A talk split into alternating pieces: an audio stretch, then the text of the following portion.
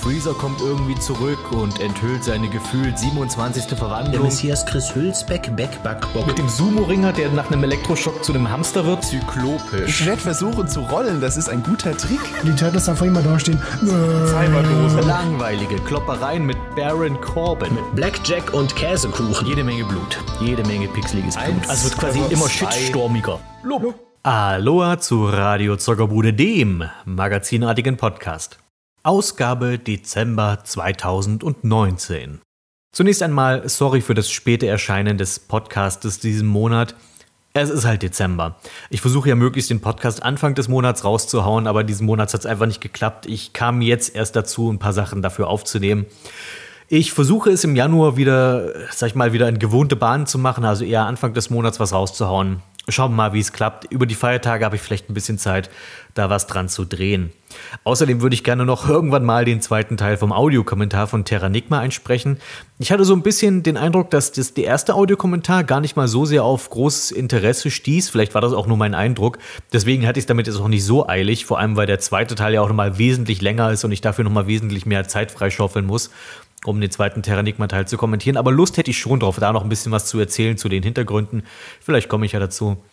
Also, wie gesagt, Lust kann man auf vieles haben. Ich hätte auch mal echt Lust, eine Kurzgeschichte einzulesen. Das ist etwas, was ich realistisch durchaus mal machen kann. Und natürlich Heroines Quest. Das macht mir inzwischen echt Spaß, dieses Let's Play. Hätte ich nicht gedacht, aber ist, ich habe da eine gute Zeit damit und auch da hoffe ich, dass ich bald wieder mal ein paar mehr Folgen aufnehmen kann. Aber dann kommen wir jetzt erstmal zu den Themen. Dezember. Ich habe mich dazu durchgerungen, mal ein Weihnachtsthema aufzumachen diesen Monat. Dazu erkläre ich dann auch gleich noch ein bisschen was, wenn wir dann im Hauptthema sind. Ich berichte euch von Weihnachtsfilmen, die für mich wichtige oder gute oder auch die sich richtig anfühlen als Weihnachtsfilm und auch was es für mich bedeutet, was diese Kategorie Weihnachtsfilm eigentlich für mich ausmacht. Danach geht es nicht ganz so weihnachtlich weiter mit Mortal Kombat 11. Äh, Mortal Kombat 11 erschien dieses Jahr. Ich habe es irgendwann endlich mal geschafft zu spielen und ihr kennt mich, ich bin Mortal Kombat Fan und wie könnte ich da anders als hier in Radio Zockerbude auch fast eine Stunde über die Handlung zu sinnieren und was ich daran gut und was ich daran nicht so gut fand. Nur so viel schon vorweg. Ich war Mortal Kombat 11, nachdem ich durch war, kritischer gestimmt als noch seinen Vorgängern, aber das hört ihr dann nachher. Außerdem habe ich wieder ein Buch für euch äh, dabei, ähm, die Biografie von Otto Walkes, Kleinhirn an alle. Da erzähle ich euch im Grunde genommen, was sind so die Themen, die in dieser Biografie von ihm abgedeckt werden und meine Eindrücke, wie ist es so gelungen. Und schließlich der Wünschekreiser für diesen Monat. Wie immer habe ich euch drei Spiele zur Wahl gestellt. Und ich habe es diesmal extra so gemacht. Ich habe drei Spiele gewählt, von denen ich dachte, diesmal wird es richtig eng. Weil die letzten Monate war es immer gleich ein super eindeutiges Ergebnis, welches Spiel ihr gerne da drin besprochen haben wollt. Und ich wollte es ein bisschen spannender machen und dachte, okay, ich nehme Loom, weil Loom ist ja so eine Art fast Running Gag auf meinem Kanal, aber so richtig dazu geäußert habe ich mich noch nicht, außer halt in dem Luminaten-Film, der aber eher so, wie gesagt, eher ein Film als eine Review war. Ich biete Kingdom Hearts an, ein Spiel, was für viele Leute wirklich wichtig ist und gerade Teil 1 habe ich noch nie so richtig behandelt bei mir. Ich habe nur mal so einen kleinen Parabla-Verriss über Kingdom Hearts 2 gemacht und Secret of Evermore, ein Spiel, über das ich äh, ein ausführliches Video Noten benoten gemacht habe, aber auch da nicht so richtig über das Spiel an sich, sondern mehr über den Soundtrack. Und dann kommen die Ergebnisse rein und ich muss feststellen, ja, es ist ein klein bisschen enger als die Monate davor, aber trotzdem Secret of Evermore war der eindeutige Sieger und darum heute im Wünschekreiser dann geht es um äh, das schöne Spiel Secret of Evermore für Super Nintendo. Legen wir jetzt aber erstmal los mit dem Hauptthema. Hauptthema. Weihnachten, das Fest der Liebe. Aber auch irgendwie das Fest, an dem man viele Filme schaut. Zumindest war es in meiner Kindheit häufig so und es ist auch heutzutage noch häufig so, auch wenn ich nicht mehr ganz so viele Filme schaue an Weihnachten, beziehungsweise auch Weihnachten nicht mehr ganz so wichtig empfinde, wie man es vielleicht als Kind empfunden hat. Allgemein habe ich äh, sehr mit mir gehadert, ob ich äh, so einen Podcast über Weihnachtsfilme machen sollte. Aus zwei Gründen. Einerseits bin ich selbst nicht mehr der allergrößte Weihnachtsfan. Ich habe nichts gegen das Fest. Ich gehöre nicht, also ich gehöre nicht zu den Leuten, die sagen, oh, Weihnachten ist ja nur Kommerzscheiße und bla bla bla und das ist doch total doof und ich hasse Weihnachten. Ich wünschte, es wäre gar kein Weihnachten und so. Nee, so eine Einstellung habe ich nicht, weil ich auch immer denke, äh, ja, diese Dinge, die du über Weihnachten schimpfst, die stimmen zwar, aber unser ganzes Leben besteht aus Oberflächlichkeiten und Kommerz. Ich weiß nicht, warum es ausgerechnet Weihnachten ist, was dafür die Schuld an allem haben soll. Äh, Weihnachten ist vor allem für Kinder eine schöne Zeit, das heißt, denen möchte ich es in erster Linie nicht verderben. Warum ich selbst nicht mehr so auf Weihnachten stehe, ich bin mir nicht ganz sicher. Ich weiß nicht, ob es daran liegt, dass man einfach älter wird und es einem schwerer fällt, jedes Jahr für dieselben Dinge immer wieder Wunder und, äh, und Magie zu empfinden. Jetzt, wo ich aber sozusagen äh, mich fortgepflanzt habe und Nachwuchs habe, ist es für mich schon irgendwie auch wichtig, in den nächsten Jahren langsam wieder in Weihnachtsstimmung zurückzukommen. Für dieses Jahr war es für mich echt schwer. Also äh, die Vorweihnachtszeit ist für viele Leute eine magische und tolle Zeit und ich habe dieses Jahr echt Schwierigkeiten gehabt, in diese Weihnachtsstimmung reinzukommen. Liegt, einerseits liegt es natürlich daran, dass irgendwie einfach der, der Dezember dieses Jahr so grau und nass und öde und trübsinnig war. Und andererseits, ach, keine Ahnung, ich weiß nicht, ist irgendwie, irgendwie war es dieses Jahr komisch und jetzt, wo ich ein Kind habe, hoffe ich, dass ich die nächsten Jahre wieder in, in Weihnachtsstimmung komme, für, für die Kleine natürlich. Dass, dass, äh, dass die Kleine die nächsten Jahre ein schönes Weihnachten erlebt und die gleiche Magie empfindet, die man selbst als Kind für Weihnachten empfunden hat. Und der andere Grund, warum ich erst mit mir gehadert habe, ob ich diesen Podcast machen sollte, ist, eigentlich mache ich ja nicht gerne Podcasts, die irgendwie zeitlich gebunden sind. Also ich mache selten ja einen Podcast über einen Film, der gerade erst erschienen ist oder sowas. Also, äh, sondern ich lasse immer gerne ein bisschen Zeit ins Lang, äh, Land gehen und dann, wenn kein anderer mehr drüber redet, dann mache ich vielleicht mal einen Podcast drüber. Und äh, sag ich mal, ein Weihnachtspodcast ist schon sehr eng an den Dezember gebunden. Und ich hoffe, für die Leute, die das jetzt zum Beispiel erst im Februar oder März oder April hören, ist es nicht allzu seltsam. Ansonsten müsst ihr das jetzt überspringen und äh, dann nächstes Jahr im Dezember wiederkommen und es dann nochmal hören. Und ich glaube, dieses Problem habe ich tatsächlich auch nur mit Weihnachten, weil andere, sag ich mal, monothematische Themen kann man relativ gut zeitlich ausklammern. Also selbst wenn ich jetzt einen Podcast über alle Halloween-Filme machen würde, müsste ich die nicht zwangsläufig im Oktober hochladen, sondern ich glaube, es ist irgendwie total in Ordnung, selbst wenn man im Hochsommer über die Halloween-Filme redet, einfach weil das naja, es sind halt einfach Horrorfilme in erster Linie, die eine Thematik haben, die irgendwie mit einem Feiertag ganz entfernt zusammenhängen. Während es bei Weihnachtsfilmen, ich glaube, das, das würde seltsam sein, wenn, wenn man da den Podcast irgendwie im, äh, im Juni machen würde und dann da über Ebenezer Scrooge redet. Das heißt, wirklich Weihnachtspodcast funktioniert nur im Dezember und deswegen hoffe ich, dass viele von euch den jetzt auch im Dezember hören. Ansonsten, ja, müsst ihr den anderen mal wieder hören, wo, wenn man dann eher in Weihnachtsstimmung ist. Zunächst einmal vielleicht die Frage, was macht eigentlich einen Weihnachtsfilm aus? Weil das ist ja anscheinend auch eine große Diskussion, gerade in Bezug auf ähm, Stirb langsam oder Gremlins. Da diskutieren Leute, sind das überhaupt Weihnachtsfilme? Weil das spielt zwar an Weihnachten, aber es geht ja nicht wirklich um Weihnachten. Und auch wenn ich jetzt zum Beispiel für mich nicht Stirb langsam als einen Weihnachtsfilm betrachten würde, hat das aber Gründe, weil ich andere Kriterien dafür anlege. Und für mich muss ein Weihnachtsfilm nicht zwangsläufig was mit dem Weihnachtsfest oder dem Weihnachtsmythos, der Entstehung von Weihnachten oder sonst was zusammenhängen. Vor allem, weil Weihnachten sich im Laufe der Jahrhunderte ja schon sehr stark gewandelt hat. Also unsere Bräuche, wie was wir mit Weihnachten verbinden, etc. Von daher finde ich es komisch, dass irgendwie so knallhart an irgendeinen bestimmten weihnachtlichen Zeitgeist, den wir jetzt gerade in unserer Generation pflegen, zu hängen. Andererseits finde ich es auch seltsam, wenn Leute zum Beispiel das Leben des Brian als Weihnachtsfilm bezeichnen. Nur weil es darin entfernt um Jesus geht. Nur wenn ich das Leben des Brian mit einem Feiertag verbinden würde, dann ist es für mich eher ein Osterfilm, weil es geht um die Passionsgeschichte und die Kreuzigung und die findet typischerweise in der Bibel nicht an Weihnachten statt, sondern eher dann, wenn der lustige Hase die bemalten Eier bringt. Aber was macht für mich dann ein Weihnachtsfilm aus? Für mich macht ein Weihnachtsfilm aus, wenn ich an einen bestimmten Film denke und ich habe das Gefühl, ah, das ist irgendwie weihnachtlich. Also, das ist natürlich alles sehr schwammig, es ist kein wirklich klares Kriterium und es ist, aber es ist zumindest ein Kriterium, was, was finde ich jeder irgendwie nachvollziehen kann und bei dem jeder so seine eigenen Weihnachtsfilme problemlos definieren kann, ohne dass man groß darüber streitet. Wenn ich an einen bestimmten Film denke und denke und denk dabei irgendwie an Weihnachten, dann ist es für mich ein Weihnachtsfilm. Nehmen wir zum Beispiel mal, an Weihnachten kommen ganz viele Märchen beispielsweise. Für viele Leute ist äh, Drei Haselnüsse für Aschenbrödel der Weihnachtsfilm schlechthin. Aber in dem Film geht es halt überhaupt nicht um Weihnachten. Ich meine, es ist Winter und es liegt viel Schnee. Klar hat das eine gewisse weihnachtliche Atmosphäre, aber es geht per se nicht um Weihnachten. Es ist aber einfach ein Märchenfilm, der immer an Weihnachten läuft. Und deswegen kann ich auch nachvollziehen, warum es für viele Leute ein Weihnachtsfilm ist. Für mich sind diese ganzen alten DEFA-Filme zum Beispiel, das sind für mich alles typische Weihnachtsfilme, auch wenn die nichts mit Weihnachten zu tun haben. Das singende, klingende Bäumchen, ähm, der kleine Muck, der ja so weit von Weihnachten entfernt ist, wie man nur irgendwie sein kann, also sowohl topografisch als auch kulturell. Oder das Feuerzeug und das blaue Licht, also diese ganzen typischen DDR-Märchen, die halt immer an Weihnachten laufen, das sind für mich trotzdem Weihnachtsfilme, weil ich die, wenn ich die Titel höre, denke ich, wenn, wenn, ich, wenn du mir jetzt den kleinen Muck irgendwie im, im August empfehlen würdest, guck doch mal mit mir den kleinen Muck, würde ich denken, nee, irgendwie nicht. Wenn du mir im Dezember sagst, wollen wir nicht den kleinen Muck gucken, dann bin ich eher dazu geneigt, weil das ist für mich irgendwie, gehört für mich mit Weihnachten zusammen, Märchenfilme.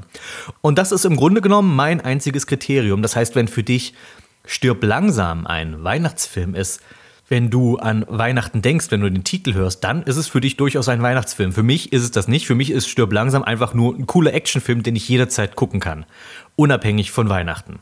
Und in eine ganz ähnliche Kategorie fällt der erste Film, über den ich eigentlich hier ausführlich reden wollte und dann fiel mir ich habe erst ausführlich darüber geredet und das ist Batmans Rückkehr. Äh, viele von euch wissen es vielleicht, Batmans Rückkehr ist mein persönlicher Lieblings-Batman-Film. Aber da ich jetzt erst im letzten Podcast so ausgiebig mit Hudem X und Michel über die Batman-Filme geredet habe, und ich habe noch eine Filmkiste darüber gemacht, von der ich meine, sie ist noch online und die ich finde, es ist eine meiner besseren Filmkisten. Würde ich sagen, wenn euch meine ausführliche Meinung zu Batmans Rückkehr interessiert, dann solltet ihr eher diese beiden Dinge konsumieren. Nur ganz allgemein Batmans Rückkehr in Bezug auf Weihnachten. Batmans Rückkehr spielt an Weihnachten, hat an sich nicht viel mit dem Weihnachtsfest zu tun, aber es gibt dem Weihnachtsfest so eine düstere Note. Es ist, finde ich, ein Weihnachtsfilm für Leute, die Weihnachten nicht mögen. Und ich finde, das hat auch irgendwie so seine Daseinsberechtigung, auch solche Filme zu haben. Äh, weil dieses Weihnachten, was dort in Gotham gefeiert wird, ist wirklich irgendwie sehr traurig und bedrückend. Und viele Leute sind an Weihnachten traurig und bedrückt. Und von daher ist es vielleicht wirklich ein Film für diese Leute. Ich finde, am ehesten hängt Weihnachten in diesem Film mit der Figur von Catwoman, also Selina Kyle, zusammen, die ja in der ersten Hälfte des Films durchknallt, also wahnsinnig wird, verrückt wird und äh, es hängt ja viel mit der Oberflächlichkeit der Welt zusammen, in der sie lebt und mit den Menschen, mit denen sie zusammenarbeitet und mit dem scheiß Leben, das sie führt. Und an Weihnachten sind alle fröhlich und sie ist einfach so in einem absoluten Tiefpunkt in ihrem Leben. Und das, finde ich, wird durch Weihnachten so sehr düster reflektiert. Und ganz ähnlich ist es auch mit dem Pinguin, der ja an Weihnachten von, äh, der an Weihnachten von äh, seinen Eltern ausgesetzt wird. Übrigens kurz interessant, wo wir jetzt kurz nochmal bei Batmans Rückkehr sind, nur ein lustiges Detail oder irgendwie ein Detail, was mir halt vorher nie in den Sinn kam, was ich erst auch seit heute weiß, weil heute bin ich zufällig auf YouTube. YouTube empfiehlt einem ja manchmal seltsame Dinge, von denen man nicht weiß, warum empfiehlt mir das aber es hat mir ein Video empfohlen mit Danny DeVito spricht über seine ikonischsten Filmrollen oder was. Also da, geht der Film für Film durch und redet dort über seine Rolle, die er dabei spielt und so ein bisschen Hintergrund ähm, über die Figur etc. oder wie es so lief am Drehs und am Set. Und bei Batmans Rückkehr redet er natürlich kurz über den Pinguin und da geht es gerade auch um die Eröffnungsszene, wie der Pinguin von seinen Eltern im Kinderwagen in den Fluss geschmissen wird und dann wird er irgendwie in die Kanalisation gespült und kommt dann bei den Pinguinen im Zoo raus. Und Danny DeVito erzählt, das ist die eigentliche Geburt des Pinguins, also der von Oswald Coppelpot, wenn er dort bei den Pinguinen im Zoo ankommt. Und äh, das ist so typisch Tim Burton symbolisch gemeint, also diese Fahrt durch die Kanalisation, durch diese Röhren. Das soll den Geburtskanal repräsentieren. Und dann, wenn er bei dem Pinguin ankommt, dann ist der Pinguin erst wirklich auf der Welt. Und dachte ich, ha, das wäre mir vorher nie aufgefallen, aber es ist eine sehr nette Symbolik. Jedenfalls Batmans Rückkehr für mich auf jeden Fall ein Weihnachtsfilm, aber auch einer, den ich abseits von Weihnachten gucken würde. Deswegen erwähne ich den hier am Anfang auch nur kurz. Aber er ist für mich einer der Filme, wenn ich denke, Weihnachtsfilme, was fällt mir so ein? Und Batmans Rückkehr ist für mich irgendwie sofort irgendwie präsent. Und wo ich gerade noch beim Thema Batman bin, lass mich noch mal ganz kurz abschweifen, bevor wir wieder zu konkreten Weihnachtsfilmen kommen. Äh, ich habe in letzter Zeit die Batman Animated Series aus den frühen 90ern, äh, gucke ich gerade durch. Und ich wusste, dass die Serie eine Weihnachtsfolge hat, die heißt Weihnachten mit dem Joker und die fand ich so ein bisschen so sehr lame irgendwie. Ich habe die neulich geguckt und dachte, äh, eigentlich ist es nur eine typische Joker-Folge und keine besonders gute, die halt irgendwie mit Weihnachten grob zusammenhängt.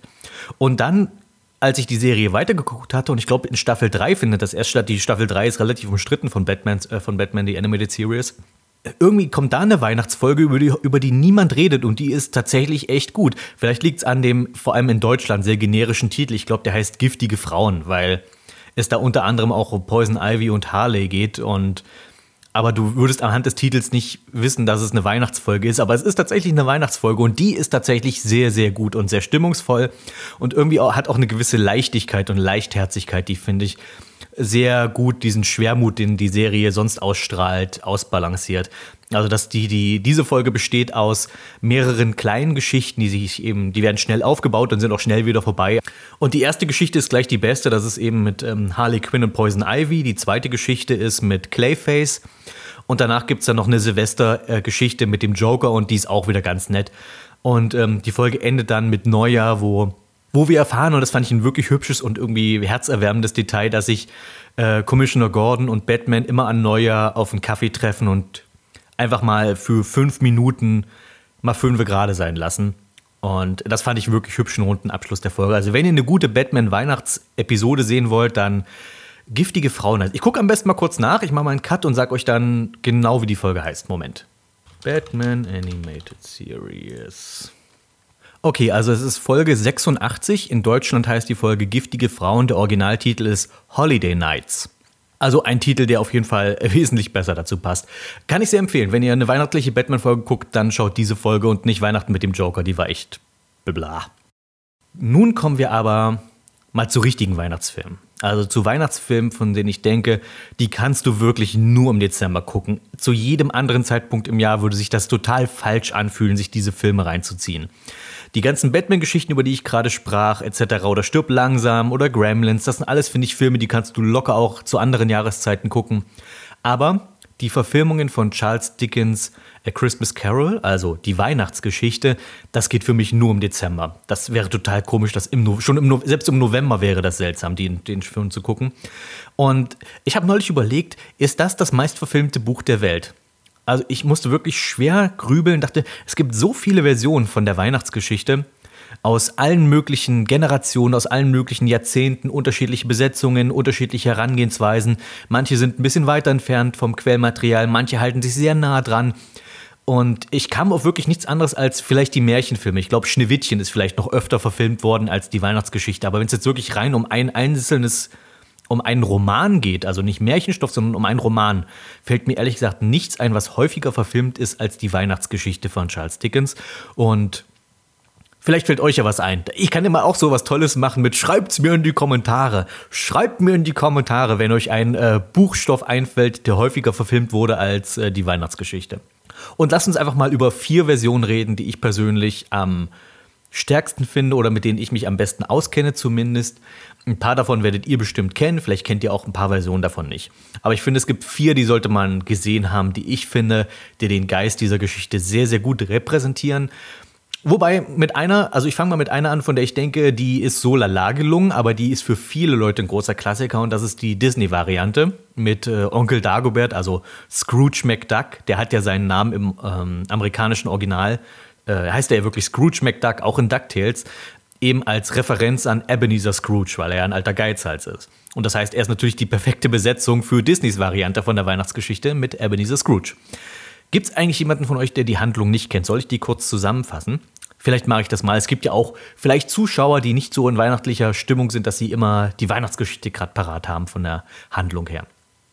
Also die Weihnachtsgeschichte handelt von einem alten Mann, einem Greis namens Ebenezer Scrooge, der im, ich möchte meinen, das 18. Jahrhundert, der im 18. Jahrhundert in London lebt. Ähm, er ist sehr geizig, er ist sehr menschenfeindlich er beutet andere Leute aus, er ist nur auf seinen eigenen Profit bedacht. Aber du merkst auch, dass er eigentlich nicht glücklich ist, sondern er ist halt sehr hartherzig und er denkt, so muss man sein, um im Leben zu den Siegern zu gehören. Er hat einen Angestellten, Bob Cratchit, der eigentlich ein sehr, sehr freundlicher und besonnener Mann ist, den er halt eigentlich auch immer gut unterdrückt. Also der macht seine Arbeit gut, aber der ist halt völlig unterbezahlt und muss sich, im, äh, muss sich auch an diesem Weihnachtsabend auch wieder anhören, was er eigentlich für eine Pfeife ist und so weiter. Und diese Geschichte spielt an Heiligabend. Und äh, wir sehen Scrooge in verschiedenen Situationen, um seinen Charakter ein bisschen näher kennenzulernen, wie zum Beispiel Leute, die für die Armen sammeln, was er, was er denen an den Kopf knallt, für wirklich fiese Dinge mitunter. Äh, seinen Neffen, der ihn zu einer Weihnachtsfeier im familiären Kreis einlädt und den er dann auch quasi zur Tür rausscheucht, hier Weihnachten, Humbug! Humbug ist sozusagen ähm, die die Catchphrase, also der Wiedererkennungsspruch von äh, der Weihnachtsgeschichte ist, wenn Scrooge immer alles als Humbug bezeichnet, was mit Weihnachten zusammenhängt. Jedenfalls ist er ein ganz, ganz fieser alter Kerl. Und an Weihnachten kommt er abends heim in sein dunkles Haus ganz allein. Er hat ja keine Freunde, seine Familie, also er hat nie eine Familie gegründet und, und die Familie, die er hat, also die Familie seiner Schwester, sein Neffe und so weiter, mit denen will er nichts zu tun haben. Es ist wirklich sehr düster und bedrückend, aber der Mann hat sich sein Schicksal ja selbst ausgesucht, so wie es da ist. Und an diesem Abend wird er von einem Geist heimgesucht, von seinem ehemaligen Geschäftspartner, äh, Bob Marley. Nee, nicht Bob Marley. Ähm, ach Gott, wie hieß er denn? Marley, Marley, Marley. Wie hieß denn Marley mit Vornamen? Jacob Marley. Jacob Marley ist ähm, die Figur, äh, also sein ehemaliger Geschäftspartner, der auch super fies im Leben war und äh, der jetzt nach seinem Tod aber nicht ins Jenseits gelangen kann. Also er ist auch nicht direkt in der Hölle gelandet, er ist mehr in so einer Art Vorhölle. Er ist dazu verflucht, auf der Erde herumzuspuken und äh, dabei zuzusehen, also unter die Zustände sich ansehen zu müssen, die er zu Lebzeiten hätte ändern können, aber er hat sie nicht geändert. Und diese schwere Last, diese Schuld trägt er als Ketten an, um seinen Hals. Also er ist quasi wirklich ein gequälter Geist, der für immer auf der Erde spuken muss. Und er erzählt äh, Scrooge, dass ihn dieses Schicksal auch erwartet, wenn er sein Leben weiter so lebt, wie er es macht. Und seine Kette wird noch einiges länger und schwerer sein.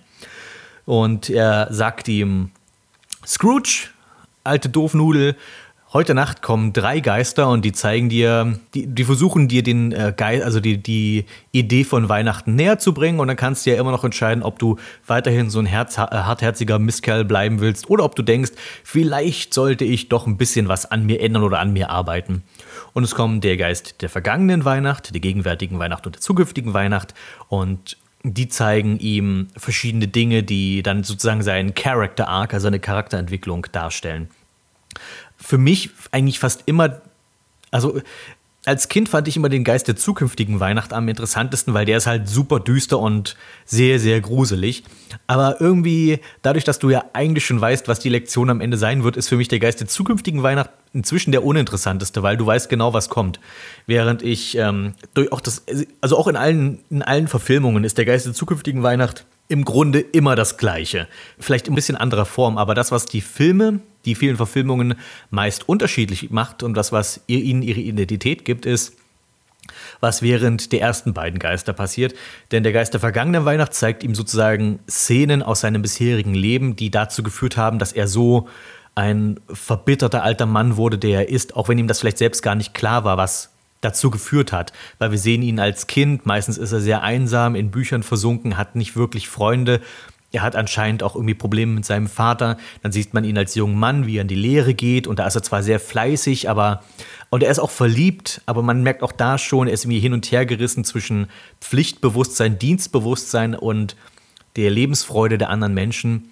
Und dann kommt irgendwann der Knackpunkt, wo ihn seine Verlobte verlässt oder ihn entbindet von der Verlobung weil er zu sehr in die Richtung Geschäftsmann geschwappt ist und einfach immer kälter wurde mit der Zeit und nur noch auf Gewinn und Profit aus war. Und das war dann der Punkt, wo es so richtig bergab mit ihm geht. Also er wird immer reicher, aber er wird auch menschlich immer wertloser. Und der Geist der gegenwärtigen Weihnacht zeigt ihm Dinge, wie die jetzt gerade an Weihnachten passieren und die, da geht es eher darum, ihm vorzuführen, er hält sich für so einen klugen und gerissenen Menschen, aber dass er eigentlich überhaupt nichts weiß, was, wie es in der Welt aussieht. Er sagt zwar, ach, die Armen, die können ja gerne sterben, das äh, würde ja das Problem mit der Überbevölkerung lösen, aber er weiß eigentlich nicht wirklich, was es bedeutet, was er da erzählt. Und der Geist der gegenwärtigen Weihnacht zeigt ihm sehr dunkle Bilder der gegenwärtigen Weihnacht und wie, wie viele Menschen leiden und wie er diesen Menschen eigentlich helfen könnte, aber es nicht tut. Und äh, dann kommt der Geist der zukünftigen Weihnachten und zeigt ihm halt die Konsequenzen aus dem, was er da so treibt. Und das ist natürlich der Geist der zukünftigen Weihnacht ist dann das, wo immer so ein Tränchen rollt mit Tiny Tim. Also der, man sieht auch mal, es geht auch viel um die Familie von seinem Angestellten Bob Cratchit und er hat einen kranken Sohn, von dem ich, man sich nicht so richtig sicher ist, was hat er eigentlich. Ich tippe irgendwie auf Schwindsucht, aber andererseits hat der Junge auch eine Krücke. Ich weiß nicht, wie das damit zusammenhängt. Jedenfalls ein ganz toll armer, kleiner, kranker Junge, der aber halt natürlich das absolute Goldkind ist. Und äh, wenn der dann in der Zukunft verstorben ist, weil sich an Bob Cratchits Lebensverhältnis nichts ändern konnte, das ist dann immer dann, wo, ähm, ja, wo sentimentale Menschen ein Tränchen verdrücken. Und ich muss auch zugeben, als Kind hat mich diese Szene meistens zum Weinen gebracht. Inzwischen stehe ich es durch, aber ich muss mich auch sehr zusammenreißen. schlagen wir jetzt den Bogen zurück zu äh, Disneys Weihnachtsgeschichte, die ich finde, ist die mitunter populärste Variante von der Weihnachtsgeschichte, weil es halt Disney, das kennt irgendwie jeder. Aber ich finde die Geschichte dort nicht so schön erzählt. Erstens ist dieses, ähm, ist diese Variante relativ kurz. Und ich finde, du musst der Figur des Ebenezer Scrooge schon ein bisschen Luft geben, dass man erstmal am Anfang ihn kennenlernen kann, um dann zu sehen, wie sich, seine, wie sich sein Charakter über den Film entwickelt und wo er dann am Ende hinkommt, wo er dann ja quasi geläutert ist und ähm, wie er beschrieben wird, dass er dann wirklich der beste Mensch ist, den die Stadt London je gesehen hat, der herzlichste und freundlichste und gütigste Mensch. Und das ist ja schon ein ziemlich krasser Abstand zwischen dem, wie Scrooge am Anfang des Films ist und am Ende des Films oder am Ende der Geschichte. Und äh, diese Charakterentwicklung zu erzählen, dafür brauchst du nun mal ein bisschen Zeit. Und ich finde, Disney rafft das zu sehr.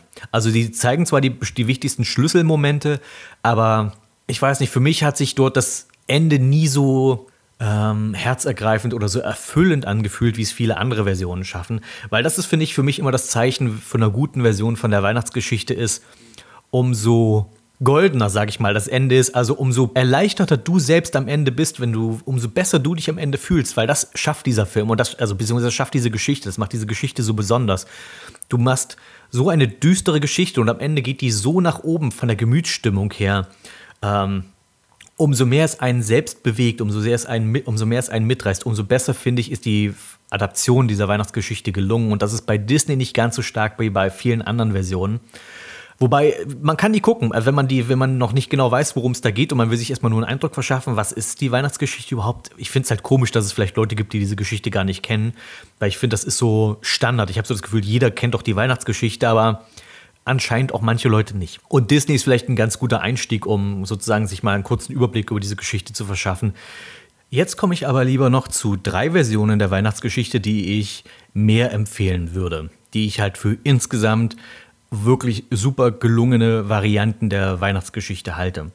Die erste ist die Weihnachtsgeschichte mit Patrick Stewart in der Hauptrolle als Ebenezer Scrooge.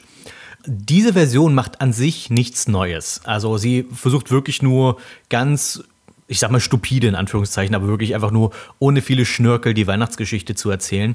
Warum empfehle ich aber diese Version?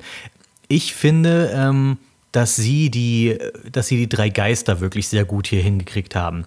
Also ich finde zwar der Geist der vergangenen Weihnacht ist fast so unheimlich wie der Geist der zukünftigen Weihnacht, weil das ist halt so ein ähm, so ein weiß geschminkter Herr oder weiß nicht, soll was vielleicht doch eine Frau. Auf jeden Fall so sieht er aus wie eine Wasserleiche, die ihn da begleitet. Fand ich immer ein bisschen unheimlich den Typen. Ähm, aber auch der Geist der zukünftigen Weihnacht, der ist halt einfach nur ein großes schwarzes Nichts mit zwei weißen Punkten als Auge. Also wirklich so ein einfach ein komplett schwarzes Gespenst. Und die, ich finde, die, die, was sie machen, was sie mit ihrer Laufzeit, also was sie mit der, der Laufzeit des Films anstellen, sie verschwenden irgendwie nichts in dem Film. Ich finde, der trifft alle wichtigen Sachen, aber er räumt ihnen auch genug Zeit und vor allem auch die Emotionen ein, die es braucht. Wenn ich an die Weihnachtsgeschichte mit Patrick Stewart denke, dann denke ich vor allem an die Szene, wenn, äh, wenn wir in der Vergangenheit sind und die Verlobte von Scrooge die Verlobung auflöst dann ist das ist ja die erste Stelle wirklich in der Geschichte der Weihnachtsgeschichte, wo wir merken, dass bei dass dieses dass diese kalte harte Hülle, die Scrooge um sein Herz geschaffen hat, um es mal blumig zu erzählen, äh, die ersten Risse bekommt und die erste, das erste Mal so langsam die Verzweiflung einsetzt, weil er erkennt, was er in seinem Leben statt des Reichtums vielleicht noch hätte haben können. Oder was er verloren hat und was er, was er seinem Götzenbild, dem Reichtum geopfert hat. Und äh, das finde ich immer eine sehr wichtige Stelle. Und äh, deswegen muss diese, finde ich, auch immer die richtige, also eine starke emotionale, eine starke emotionale Reaktion hervorrufen. Und ich finde, das macht Patrick Stewart an der Stelle wirklich sehr gut. Ich finde ihn ansonsten einen eher durchschnittlichen Scrooge, aber hier ist es so, äh, es, es geht ja darum, dass Scrooge erkennt hier, verdammt, ich hätte ihr nachgehen sollen. Also die Verlobte löst die Verlobung auf und gibt ihm aber ja anscheinend noch eine Chance. Sie sucht ja das Gespräch mit ihm. Hey, unsere Verlobung, irgendwas läuft hier schief. Und sie fragt ihn ja direkt vor ein paar Jahren, was du noch so ein leidenschaftlicher, liebevoller junger Mann, was ist mit dir passiert? Würdest du heute nochmal um meine Hand anhalten? Und dann merkt man schon, Scrooge geht so ein bisschen in sich und er gibt keine konkrete Antwort. Und das ist alle Antwort, die die Verlobte aber braucht und sagt, okay, das hat hier keinen Sinn, ich gehe. Und du siehst diesen inneren Konflikt bei Scrooge, wie gebe ich jetzt nach, gehe hinterher und versuche diese Verlobung oder diese angehende Ehe noch zu retten oder tue ich es nicht? Und er tut es nicht. Also er lässt, er lässt sie gehen und kümmert sich lieber um sein Geschäft. Und wenn dann der alte Scrooge, der ja unsichtbar ist in der Vergangenheit, der kann diese Bilder ja aus der Vergangenheit ja nur angucken, aber er kann nicht interagieren mit ihnen. Aber du merkst richtig, wie er zum ersten Mal innerlich zusammenbricht und er rennt zu seinem früheren Ich hin und fleht ihn an, geh doch hinterher. Geh hinterher, du Blödmann. Und warum, zum ersten Mal merkt er selbst, warum bin ich denn nicht hinterher gegangen? Und äh, das finde ich ist bei Patrick Stewart wirklich sehr, sehr stark gelungen, diese Szene. Das ist jedenfalls die Verfilmung von 1999, weil es gibt so viel Verfilmung von Weihnachtsgeschichte, dass man vielleicht das Jahr einmal mit dazu sagen sollte, falls jemand von euch das sucht. Das war die Weihnachtsgeschichte von 1999 mit Patrick Stewart. Meine Lieblingsversion ist aber die Weihnachtsgeschichte von äh, 1984, gucke ich gerade. Und zwar spielt hier George C. Scott die Hauptrolle. Das ist für mich, glaube ich, die beste Verfilmung, aber es ist auch gleichzeitig, wie ich finde, die düsterste also wir sind nicht im Sinne von düster von, oh, das ist so brutal, was hier abgeht, aber ich finde, die Stimmung ist hier gerade am Anfang so dunkel und bedrückend. Aber es, ist, es lohnt sich deshalb, weil die Charakterentwicklung sehr schön dargestellt wurde, ähnlich wie bei, bei Patrick Stewart. Aber was noch besser gelungen ist als bei Patrick Stewart, ist, dass hier das Ende, also Scrooges Läuterung, habe ich noch in keiner anderen Version so schön und so herzergreifend gesehen wie hier. Weil der, der Hauptdarsteller, der George C. Scott, der ist so drin in dieser Rolle. Also dieser, die, die, du nimmst ihm diese, diesen Charakterwandel von diesem wirklich fiesen Scrooge am Anfang und zu diesem liebevollen Scrooge am Ende, nimmst du ihm tatsächlich ab und du fühlst dich innerlich richtig befreit, wenn das dann passiert. Und das habe ich wirklich bei keinem dieser vielen Verfilmungen so intensiv erlebt wie bei dieser. Und was, was mich als Kind an der Version auch mal sehr verstört hat, ist, wenn wir beim Geist der gegenwärtigen Weihnacht sind und der öffnet sein Gewand. Ich weiß nicht, ob das viele der anderen Versionen auch machen, aber ich, ich meine, es steckt ja im Buch, aber der Geist der gegenwärtigen Weihnacht, wenn dann Scrooge in der Gegenwart erkennt, was er eigentlich anrichtet mit seinem Nichts unternehmen, also nichts versuchen, die Welt irgendwie zu ändern, ähm, und der Geist öffnet seinen Mantel oder drunter sind diese gruseligen, abgemagerten Kinder. Wie, wie hießen sie gleich noch? Not und Unwissenheit. Also das sind quasi, das sind deine Kinder, Scrooge. Not und Unwissenheit die, diese Kinder sind so unheimlich und das ist so schockierend irgendwie. Ich, das, mir zieht sich das manchmal heute noch zusammen, wenn ich die Version gucke, wenn diese Stelle kommt. Aber insgesamt hier und, und äh, was ich eben bei Patrick Stewart so, sag ich mal, beschrieb, diese, wie intensiv diese eine Szene war, wie emotional diese, das hat dieses, dieser Film noch viel häufiger. Der macht diese zwar die Stelle mit der Verlobten nicht ganz so stark wie Patrick Stewart, aber alles andere dafür, also vor allem der Geist der Gegenwart, davon profitiert dieser Film extrem. Und äh, das hat einerseits mit dem Schauspiel zu tun, aber auch andererseits, wie, das, wie der Film diese verschiedenen Dinge darstellt, die in der Gegenwart in London passieren. Das einzige, der einzige Wermutstropfen an dieser Version ist, ist, finde ich, der Geist der zukünftigen Weihnacht, der ist einfach nur sehr nervig. Der ist zwar auch so spooky und unheimlich, aber der macht so sehr nervtötende Geräusche. Der macht immer so kreischige Geräusche und ich finde diese Geräusche nicht gruselig, ich finde sie einfach nur sehr lästig. Also da war äh, bei Patrick Stewart der Geist der zukünftigen Weihnacht wesentlich gruseliger und weniger anstrengend. Ach ja, und Jacob Marley, den finde ich ein äh, bisschen zu albern dargestellt in der Version, weil Jacob Marley soll ja schon sehr unheimlich sein. Das ist das erste Mal, dass wir einen Geist in dieser Geschichte sehen. Und der ist halt so ähm, ein bisschen zu viel Overacting, würde ich sagen. Und eine letzte Version der Weihnachtsgeschichte, die ich euch ans Herz legen möchte für Leute, die solche Filme oder diese Filme gerne gucken, ist äh, Muppets die Weihnachtsgeschichte. Es äh, ist auch mal sehr überraschend, was für Reaktionen man da von Leuten bekommt, so wie, Moment mal, dieser klassische Romanstoff mit den Muppets, hallo? Aber die Muppets haben die Weihnachtsgeschichte wirklich wunderbar adaptiert.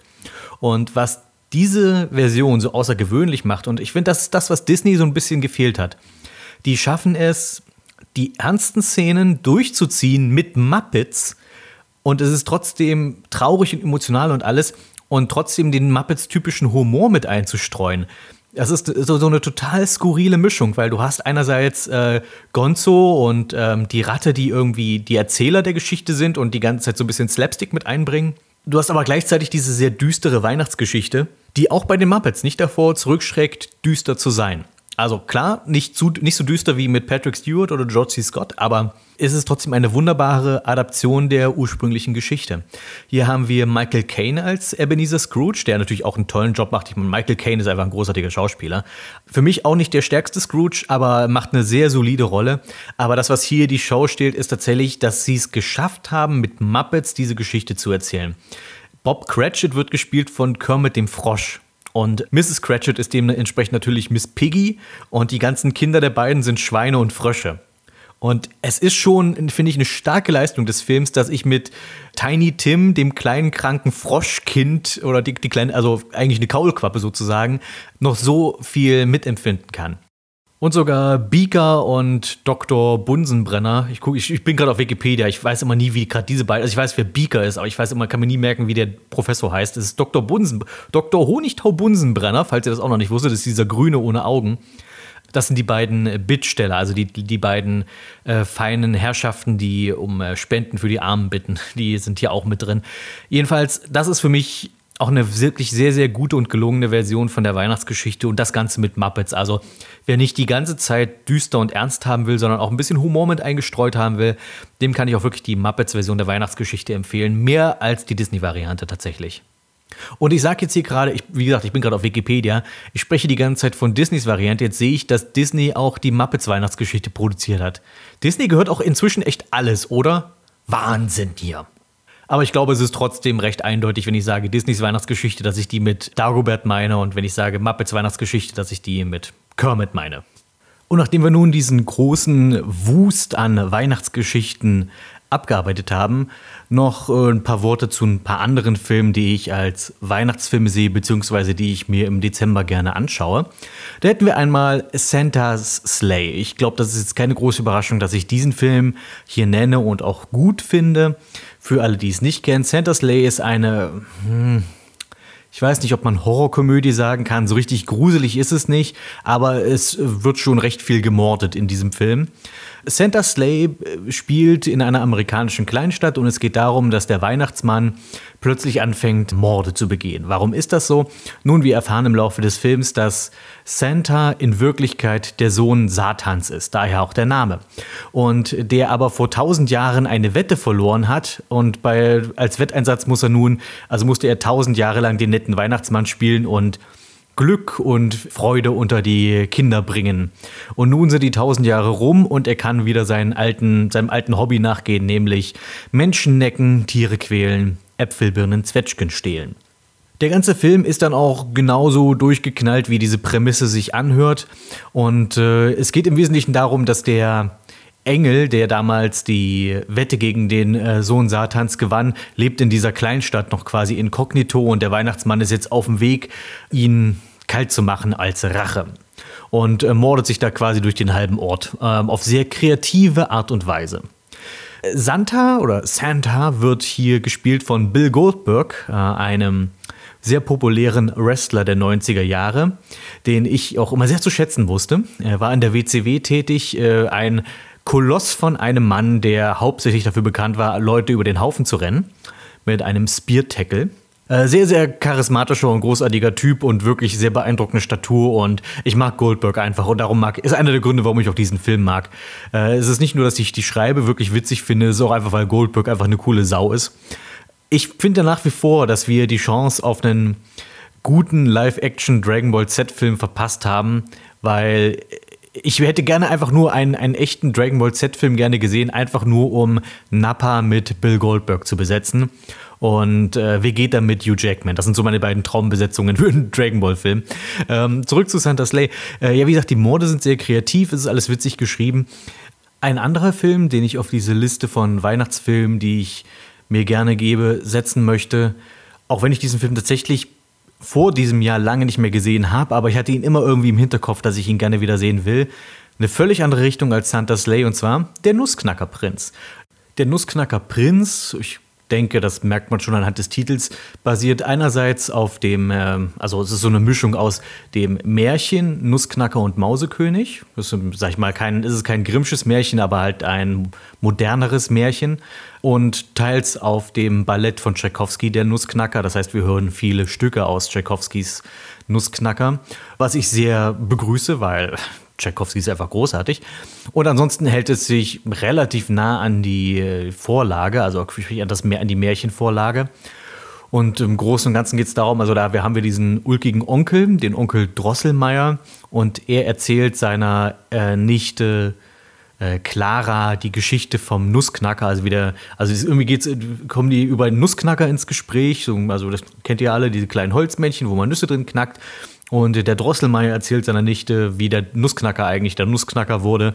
Und es geht erstmal so, die erste Hälfte des Films ist im Grunde genommen so die Hintergrundgeschichte des Nussknackers, wie vor irgendwann langer Zeit in einem fernen Königreich hatte die Königsfamilie Probleme mit Mäusen, und zwar mit der Mäusekönigin und ihrem bekloppten Sohn.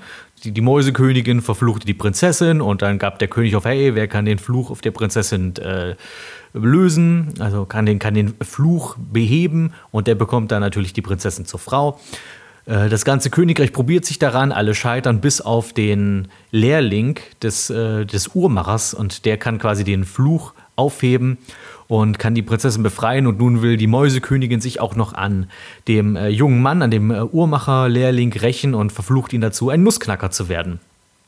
Und so wurde der Nussknacker quasi ein Nussknacker. Und während dieser ganzen Rachegeschichte kommt die Mäusekönigin ums Leben und ihr bekloppter Sohn nimmt die Krone und wird daraufhin der Mäusekönig. Und er ist dann der eigentliche Antagonist des Films.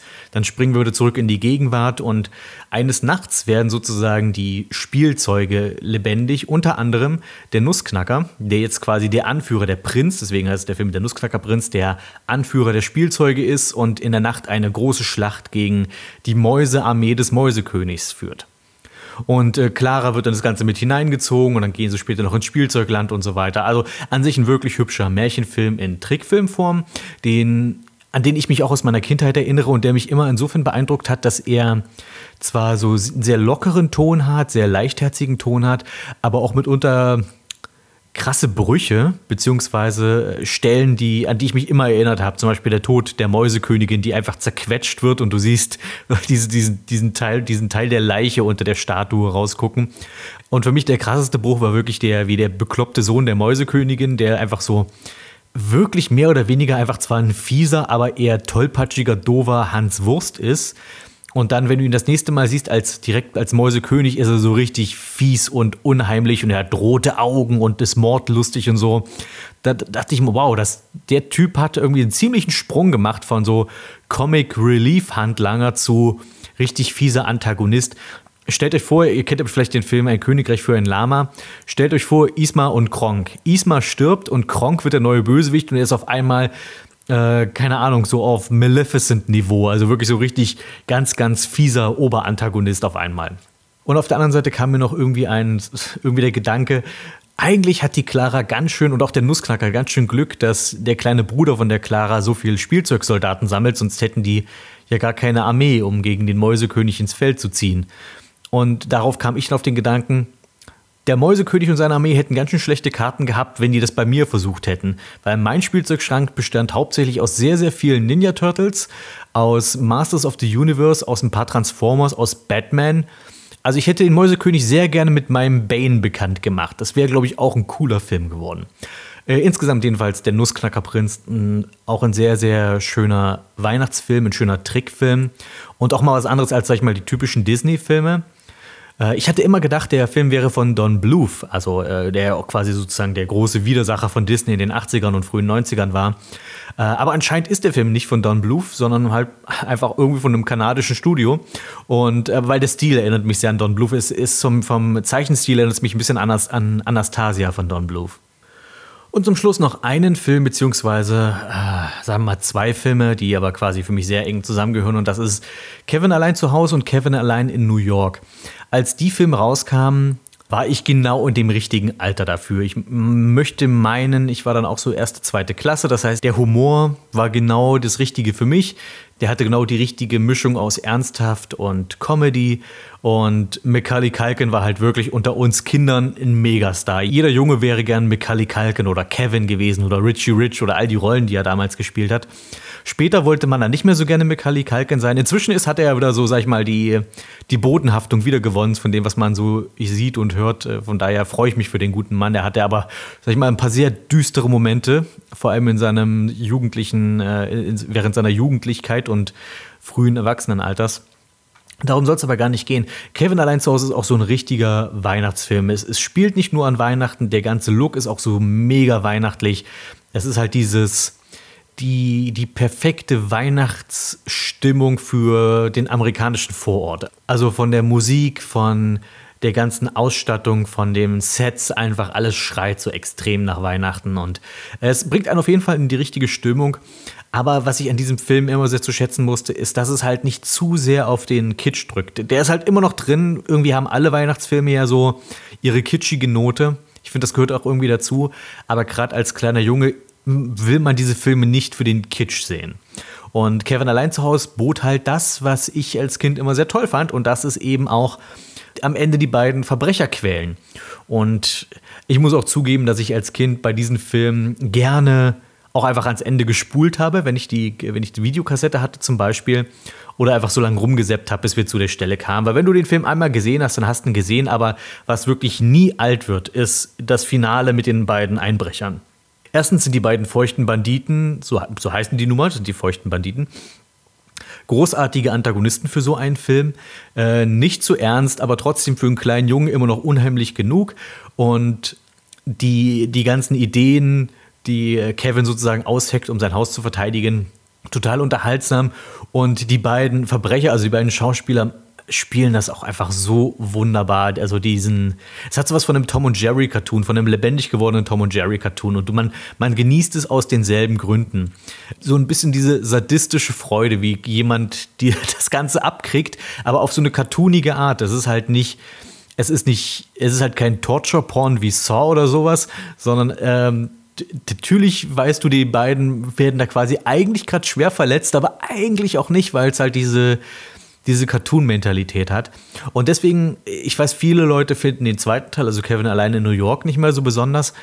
Und insgesamt sind die für mich aber irgendwo auf Augenhöhe, weil die wichtigen Punkte, bei denen es mir da bei diesen Filmen ankommt, sind in beiden Filmen drin, nämlich Macaulay Culkin ist mega charismatisch, plus das große Finale am Ende mit ähm, Marv und Harry, also den beiden Einbrechern, ist einfach jedes Mal wieder unterhaltsam, jedes Jahr aufs Neue. Ich kann es mir immer wieder geben und ich bin immer wieder sehr gut unterhalten. Das ist, so der, das ist wirklich so der kleine Junge in mir, freut sich da jedes Mal drauf. Das Einzige, wo ich sagen würde, Kevin allein zu Hause ist wirklich noch ein bisschen stärker als Kevin allein in New York ist also beide haben fast quasi den identischen Plot, aber es gibt halt immer diese Nebenhandlung mit Kevin hat Angst vor irgendeiner Person, die er eigentlich nicht kennt und das nur aufgrund des Aussehens. In Teil 1 ist es halt dieser Nachbar, den er sehr gruselig findet. In Teil 2 ist es die Taubenlady, die er sehr gruselig findet und dann lernt er sie irgendwann kennen und stellt fest, dass es eigentlich total nette Leute sind, die auch ihre Probleme haben. Und ich finde, dieser Nebenplot funktioniert in Teil 1 irgendwie besser. Also ich kann irgendwie bei diesem Mann, der sich mit seinem Sohn zerstritten hat, das irgendwie mehr nachfühlen als die komische Taubenfrau, die halt, naja, halt eine Außenseiterin der Gesellschaft ist, weil sie halt mit Taubenscheiße vollgekackt ist. Also, pff. also wie gesagt, ich kann, ich, ich kann mit Teil 1 irgendwie mit dem Nebenplot mehr sympathisieren. Und ja, ich weiß nicht, Kevin allein zu Hause war war auf jeden Fall einer dieser großen Filme meiner Jugend. Wobei ich äh, hier anmerken muss, das ist jetzt kein Weihnachtsfilm, aber ich äh, muss auch mal eine Lanze brechen für den Dennis the Menace-Film. Und ich glaube, in, in, Deutschland hieß der einfach nur Dennis. Dennis war ja auch so eine Comic- und Cartoon-Reihe, die äh, auch sehr populär war, vor allem bei den Amis, nicht so sehr bei uns, aber die gab es auch bei uns, bei denen es ja dann darum geht, dass der freche Lümmel Dennis immer seinem Nachbarn Mr. Wilson auf die Nerven geht. Und davon gab es ja auch eine Realverfilmung mit äh, Walter Matthau als Mr. Wilson, auch perfekte Besetzung, der, der Mann stiehlt in dem Film sowieso die Show. Und das hat ein sehr ähnliches Finale wie Kevin allein zu Hause, bei dem dann äh, Dennis mit sehr einfachen Mitteln sich gegen einen bösen Räuber verteidigen muss, der übrigens von Christopher Lloyd gespielt wird. Der spielt da irgendwie so einen fiesen Landstreicher, der Kevin, äh, nicht Kevin, der, der Dennis entführt und Dennis muss sich dann am Ende zur Wehr setzen gegen den fiesen Landstreicher und Christopher Lloyd muss in, am Ende dann auch sehr, sehr viel leiden. Aber jedenfalls, das war mein äh, kleiner Ausflug in die Welt der Weihnachtsfilme. Ich hoffe, ihr konntet ein bisschen was mitnehmen, vielleicht eine ein oder andere Empfehlung mal selbst zum Ausprobieren. Äh, wie gesagt, ich bin nicht mehr der größte Weihnachtsfan, aber es gibt so ein paar Weihnachtsfilme, die gehen einfach jedes Jahr aufs Neue und auf die freue ich mich dann auch. Und ähm, deswegen hoffe ich, dass dieser kleine Podcast euch dabei geholfen hat, vielleicht ein bisschen in die Stimmung zu kommen dafür. Und tja, guckt auf jeden Fall Santa's Slay und Batmans Rückkehr. Und auch eine der Weihnachtsgeschichten. Das lege ich jetzt einfach mal so fest, dass ihr das machen solltet. Und wenn ihr da noch Zeit habt, dann auch gerne noch den Nussknackerprinz. Videospiel. Mortal Kombat geht in die elfte Runde. Ich glaube, ich überrasche hier niemanden, wenn ich sage, dass ich gewissermaßen so ein, ein Fable für Mortal Kombat habe, dass es zu meinen Lieblings nicht nur Spielreihen gehört, sondern tatsächlich Franchises gehört mit vielen coolen Filmen, na gut, mit einem sehr coolen Film und ein paar anderen, die man mal gesehen haben kann. Und dann noch mit einer Serie, die sehr trashig ist und die ich mag. Mit einer Trickfilmserie, die sehr trashig ist und die ich überhaupt nicht mag. Mit einer Webserie, die einen interessanten Ansatz hatte, aber nicht so richtig wusste, was sie eigentlich sein will. Und immerhin einem ganz tollen Roman, den ich irgendwann auch noch gerne mal einlesen möchte, wenn ich dann die Zeit dafür finde. Jetzt ist aber jedenfalls Zeit für Mortal Kombat 11, also tatsächlich der elfte Teil dieser ähm, Kampfspielreihe, die die Handlung weiter fortsetzt oder auch irgendwie nicht fortsetzt. Dazu kommen wir gleich. Also Mortal Kombat wurde ja, ich denke, das ist inzwischen bekannt, mit Mortal Kombat 9 gerebootet. In Mortal Kombat 9 ähm, haben wir am Anfang die ursprüngliche Handlung der Mortal Kombat Serie endete ja mit Mortal Kombat 7, Armageddon. Da wurde dann quasi irgendein Kämpfer, mit dem du dann durchgespielt hast, zum Gott über allem und damit ist die Serie zu Ende und dann kannst du je nachdem, mit wem du durchgespielt hast, dir angucken, was dann so quasi passiert mit der Welt von Mortal Kombat oder beziehungsweise nicht angucken, es wird dir einfach vorgelesen. Äh, Mortal Kombat Armageddon ähm, war ein bisschen überladen, was dann dazu führte, dass vieles sehr generisch und äh, runtergedummt wurde, was sehr schade ist. Dann kam Mortal Kombat 8, das ist Mortal Kombat vs. DC Universe, das war mehr so eine Art Spin-off, der irgendwie so am Rande spielte. Und dann kam Mortal Kombat 9 und das ist nach wie vor, denke ich, mein Lieblings-Mortal Kombat-Teil, bei dem die ganze Serie gerebootet wurde. Dort wird gezeigt, okay, das Mortal Kombat Armageddon Pyramidenturnier, was wir in Teil 7 gesehen haben, scheint von Shao Kahn gewonnen zu sein und es machen am Ende sind nur noch Shao Kahn und Raiden übrig und Raiden im Moment seines Todes schickt eine Botschaft durch die Zeit an sich selbst zurück, in die Zeit von Mortal Kombat 1, dass er bitte noch irgendwas unternehmen soll oder irgendwie Entscheidungen anders treffen soll, damit es nicht zum Armageddon kommt. Und das ist dann im Wesentlichen das, was in Mortal Kombat 9 passiert. Wir erleben die, die Handlung von, von Mortal Kombat 1, 2 und 3 nochmal, allerdings leicht verändert, weil ja Raiden weiß, er muss in der Zukunft irgendwas ändern und er versucht deswegen Entscheidungen zu treffen, die die Zukunft verändern. Und üblicherweise führt das dazu, dass eigentlich alles nur noch schlimmer wird. Dann kam Mortal Kombat 10, was sich sozusagen als Reboot von Mortal Kombat 4 versteht. Das heißt, wir setzen die die, die Reboot-Storyline aus Teil 9 fort. Jetzt sind wir in dem Bereich, der zu Mortal Kombat 4 gehört, mit der Rückkehr von Shinnok, also diesem, von dieser, diesem bösen, diesem bösen Götterältesten und seinem, in seiner rechten Hand, dem Zauberer Quan Chi. Und ähm, nachdem die nun in Mortal Kombat 10 besiegt wurden, geht's jetzt mit 11 weiter und jetzt gab es im Wesentlichen, nachdem ich 10 durch hatte, habe ich überlegt, okay, wie könnte es jetzt weitergehen? Entweder man begibt sich jetzt in das PlayStation 2 Territorium, also Mortal Kombat 5, 6 und 7. Die Spiele, die unter Fans sehr umstritten sind, also Deadly Alliance, Deception und Armageddon.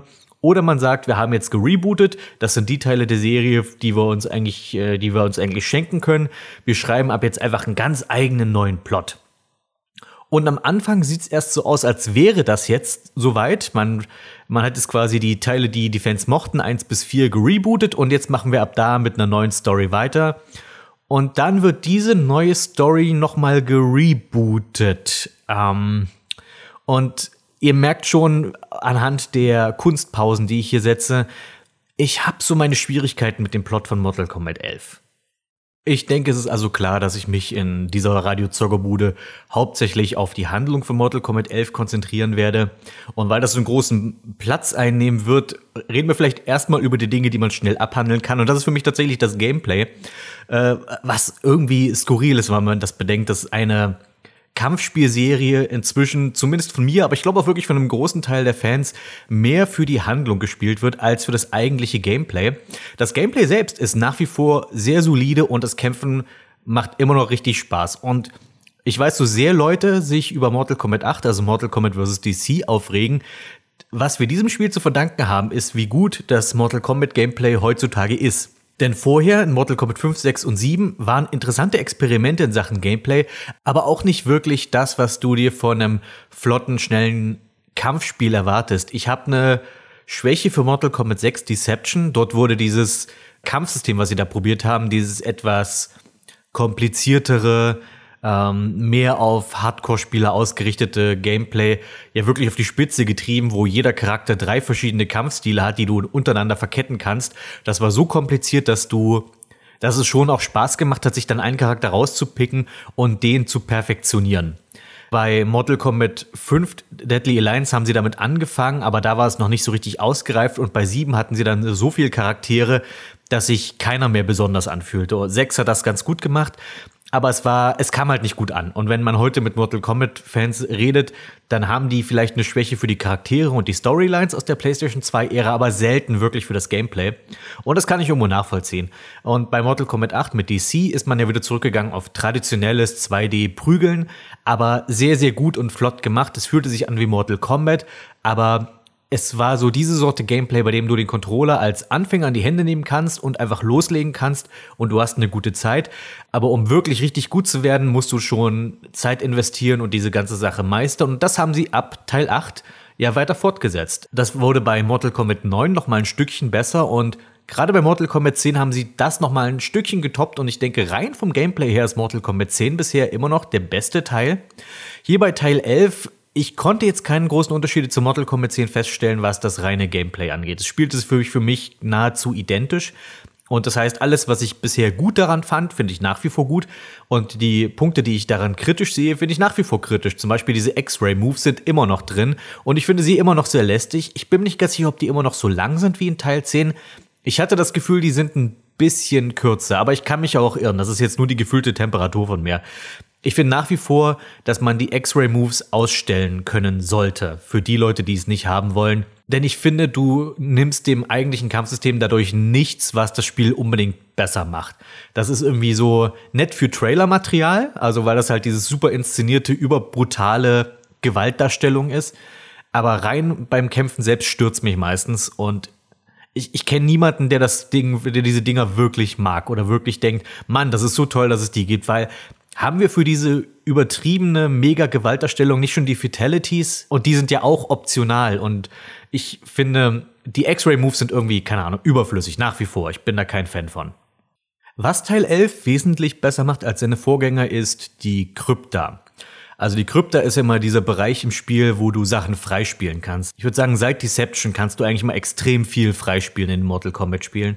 Und die Art und Weise, wie es präsentiert wird, die ist mal besser und mal schlechter gelungen.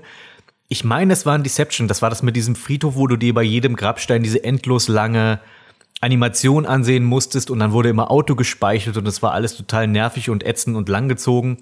Und das haben sie immer mal variiert, wie sie das machen. Äh, Mortal Kombat 10 fand ich hatte dann einen ganz guten Ansatz, wo du quasi dich, dich so, durch so einen Dungeon bewegst und dort Sachen freispielst, aber das hatte auch diese sehr, sehr nervtötenden Quicktime-Events. Also beim ersten Mal, wenn dir so eine Riesenspinne ins Gesicht springt, erschreckst du dich erstmal gut und bist so, wow, hey, das war ja ganz cool. Nach dem zehnten Mal, die springt die Spinne ins Gesicht und du musst ein Quicktime-Event machen, ist es irgendwie nur noch sehr lästig. Mortal Kombat 11 versucht es wieder auf so eine Art Adventure-Modus mäßig zu machen, die Sachen freizuspielen, allerdings besser, weniger lästig und irgendwie besser auch ins Szenario oder ins Setting integriert. Hier ist es so, dass du mit einem namenlosen, ich würde sagen, nicht Grabräuber, aber Schatzsucher vielleicht, auf äh, Shang Tsuns Insel unterwegs bist, die inzwischen ja in Ruinen liegt. Das ist ja, das erste Mortal Kombat Turnier ist ja jetzt schon Jahrzehnte her, aber die Insel existiert noch und du bist quasi ein Schatzsucher auf dieser Insel und du hörst immer auch irgendwie den Geist von Shang Tsung, der irgendwie was erzählt über die verschiedenen Schauplätze, wenn du sie äh, entdeckt hast. Und kannst dann dort einfach so sozusagen Sachen, Schätze finden, die dann Sachen sind, die du freispielen kannst. Das finde ich eine ganz coole Idee. Und das habe ich auch meinen Spaß mit gehabt, dann da, also mich auf diese Insel rumzutreiben. Ich finde sowieso, Mortal Kombat bräuchte eigentlich mal wirklich ein richtig gutes Rollenspiel irgendwie. Ich weiß, dass sich das erstmal komisch anfühlen würde, aber ich finde, das ganze Mortal Kombat-Universum bietet da genug Potenzial für ein gutes Rollenspiel. Ich habe mal auf dem RPG-Maker mein eigenes Mortal Kombat-Rollenspiel angefangen. Da war man aber in Reptiles Heimatwelt unterwegs. Aber hier auch die, die als Schauplatz Shang Tsuns Insel finde ich eine total coole Idee. Und deswegen Daumen hoch für die Krypta, fand ich sehr gelungen in Teil 11. Das war jetzt auch eigentlich alles, was ich zum Gameplay erzählen wollte. Das heißt, wir widmen uns nun wieder dem Plot ich habe das Spiel im englischen O-Ton gespielt. Also es war zwar ursprünglich auf Deutsch eingestellt, aber ich wollte gern die englischen Stimmen hören, eben weil auch so manche Prominenz hier mitgesprochen hat, amerikanische. Und da wollte ich gerne auch ein bisschen deren Performance sozusagen mitkriegen, um auch darüber reden zu können. Ähm, deswegen, ich habe es auf Englisch gespielt. Und mein erster Eindruck, nachdem ich es dann durch hatte, war, meine Güte, die Zeitlinie wird langsam ganz schön unübersichtlich.